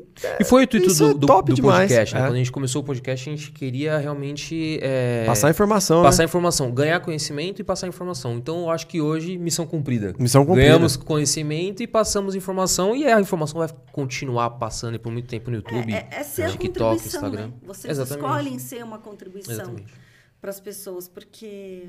E você fez parte, né? Igual você Ah, falou. eu faço É, parte. É. Aí, ó. Agora eu faço. Não, já fazia antes. Já fazia, verdade. do estúdio. Verdade. É, exatamente. Verdade. Né? Olha como que a gente vai... Verdade, fazia... Agora faz mais ainda. É, fazia, ah, você fazia parte da, de estrutura algo, agora faz parte de conteúdo. É isso Olha aí. lá. Não, daí como pode melhorar isso? Como podemos criar mais? Exatamente. Né? bom. Vamos Criar sempre mais a partir disso sempre. Perfeito. Olivia, bom, muito hora. obrigado por dividir seu tempo e seu conhecimento com a gente. Foi muito prazeroso. O prazer foi meu. É, me Muito prendi obrigado. realmente no tema. Era um tema que a gente tem muita. Ainda ficou algumas curiosidades. Acho que nos momentos oportunos a gente vai tirando essas cu- curiosidades. Eu quero participar de uma constelação, acho que o Heitor também, né? Também, também. Vamos É, participar. a gente vai eu, participar. Eu, eu não, eu não queria muito, assim, eu, você queria mais antes. Agora Sim. eu quero. Tipo, eu- antes eu ficava meio assim. ah, Agora você ficou mais curioso, Não, né? agora sim, agora eu tô curioso mesmo. É. Verdade. E, e assim, mais uma vez, muito obrigado. Conhecimento, acho que ah, ganhei mais algumas. algumas é, algum, um pouquinho de conhecimento aqui surgiu na minha cabeça a Espero mais. que tenha sido uma abertura.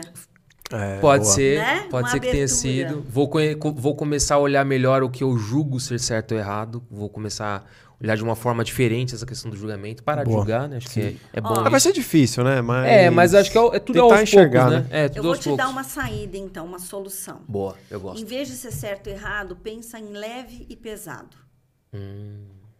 Boa. É uma forma Legal. diferente de ver. É, é uma ferramenta do Acts. É leve pra mim ou é pesado pra mim? Legal. Boa, vou usar. Pô, boa dica, hein? Boa. Muito boa dica. Né? Excelente. Tudo que é leve é verdadeiro, tudo que é pesado é mentira. Assim, é pesado não é pra mim, é mentira pra você. Boa, boa. Vou, É, vou até, você acaba até se tornando uma pessoa mais Mas leve, é né? importante Pra essas reflexões. essa sugestão. Pô, Aí, lembrando, ó, já, tá Não, vendo? Sim, escolha, escolha o que é leve. É. Tem uma frase do curso do Axis que diz assim: é, Por que você, ao invés de tornar, tentar tornar o que é pesado leve, né? Ficar trabalhando em cima do pesado para aquilo se tornar leve, por que que você já não escolhe o que é leve?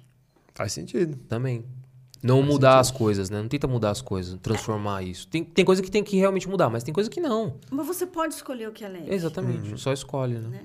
Então talvez seja um caminho mais leve, ao invés de ficar julgando, porque o julgamento é pesado. Isso aí. Bicho, é só dica. Só, Mano, cara, é só. é- Hoje eu saí. Do caralho. Falei, falei. falei. É isso aí, gente. Chegamos ao final. Muito obrigado. A gente fez um teste de horário aí hoje, né? Fizemos a live um pouquinho mais cedo. É, Se você gostou do horário, já deixa no comentário ali. Ou gostei, prefiro esse horário, ou não, prefiro mais tarde. Boa. É, dá uma dica de horário aí que vocês gostam, aí, que vocês se sentem mais confortáveis de assistir, que podem também assistir. E é isso, repetindo um pouquinho do recado que o, do, que o Heitor deu mais cedo, tem o nosso canal de cortes, então já se inscreve no canal de cortes, lá vai ter os melhores momentos. Toda sexta-feira a gente solta um compilado de 30 minutos ali mais ou menos dos melhores momentos também, então é o highlights aqui nesse canal. E é isso, segue a gente no Instagram, deixa eu fazer a colinha, Instagram, TikTok, Deezer, Spotify, Spotify. YouTube, Boa. aqui no YouTube, né? É, Quai, e é isso aí. Onde você imaginar, a gente tá lá. E se a gente não tiver, dá um toque Dá um que toque a gente aí, vai. dá um toque. Ó, tem uma plataforma nova aí que surgiu que vocês não estão. Avisa que a gente vai pra lá. Boa. É isso aí, muito obrigado. Até semana que vem. Vocês são feras. Valeu!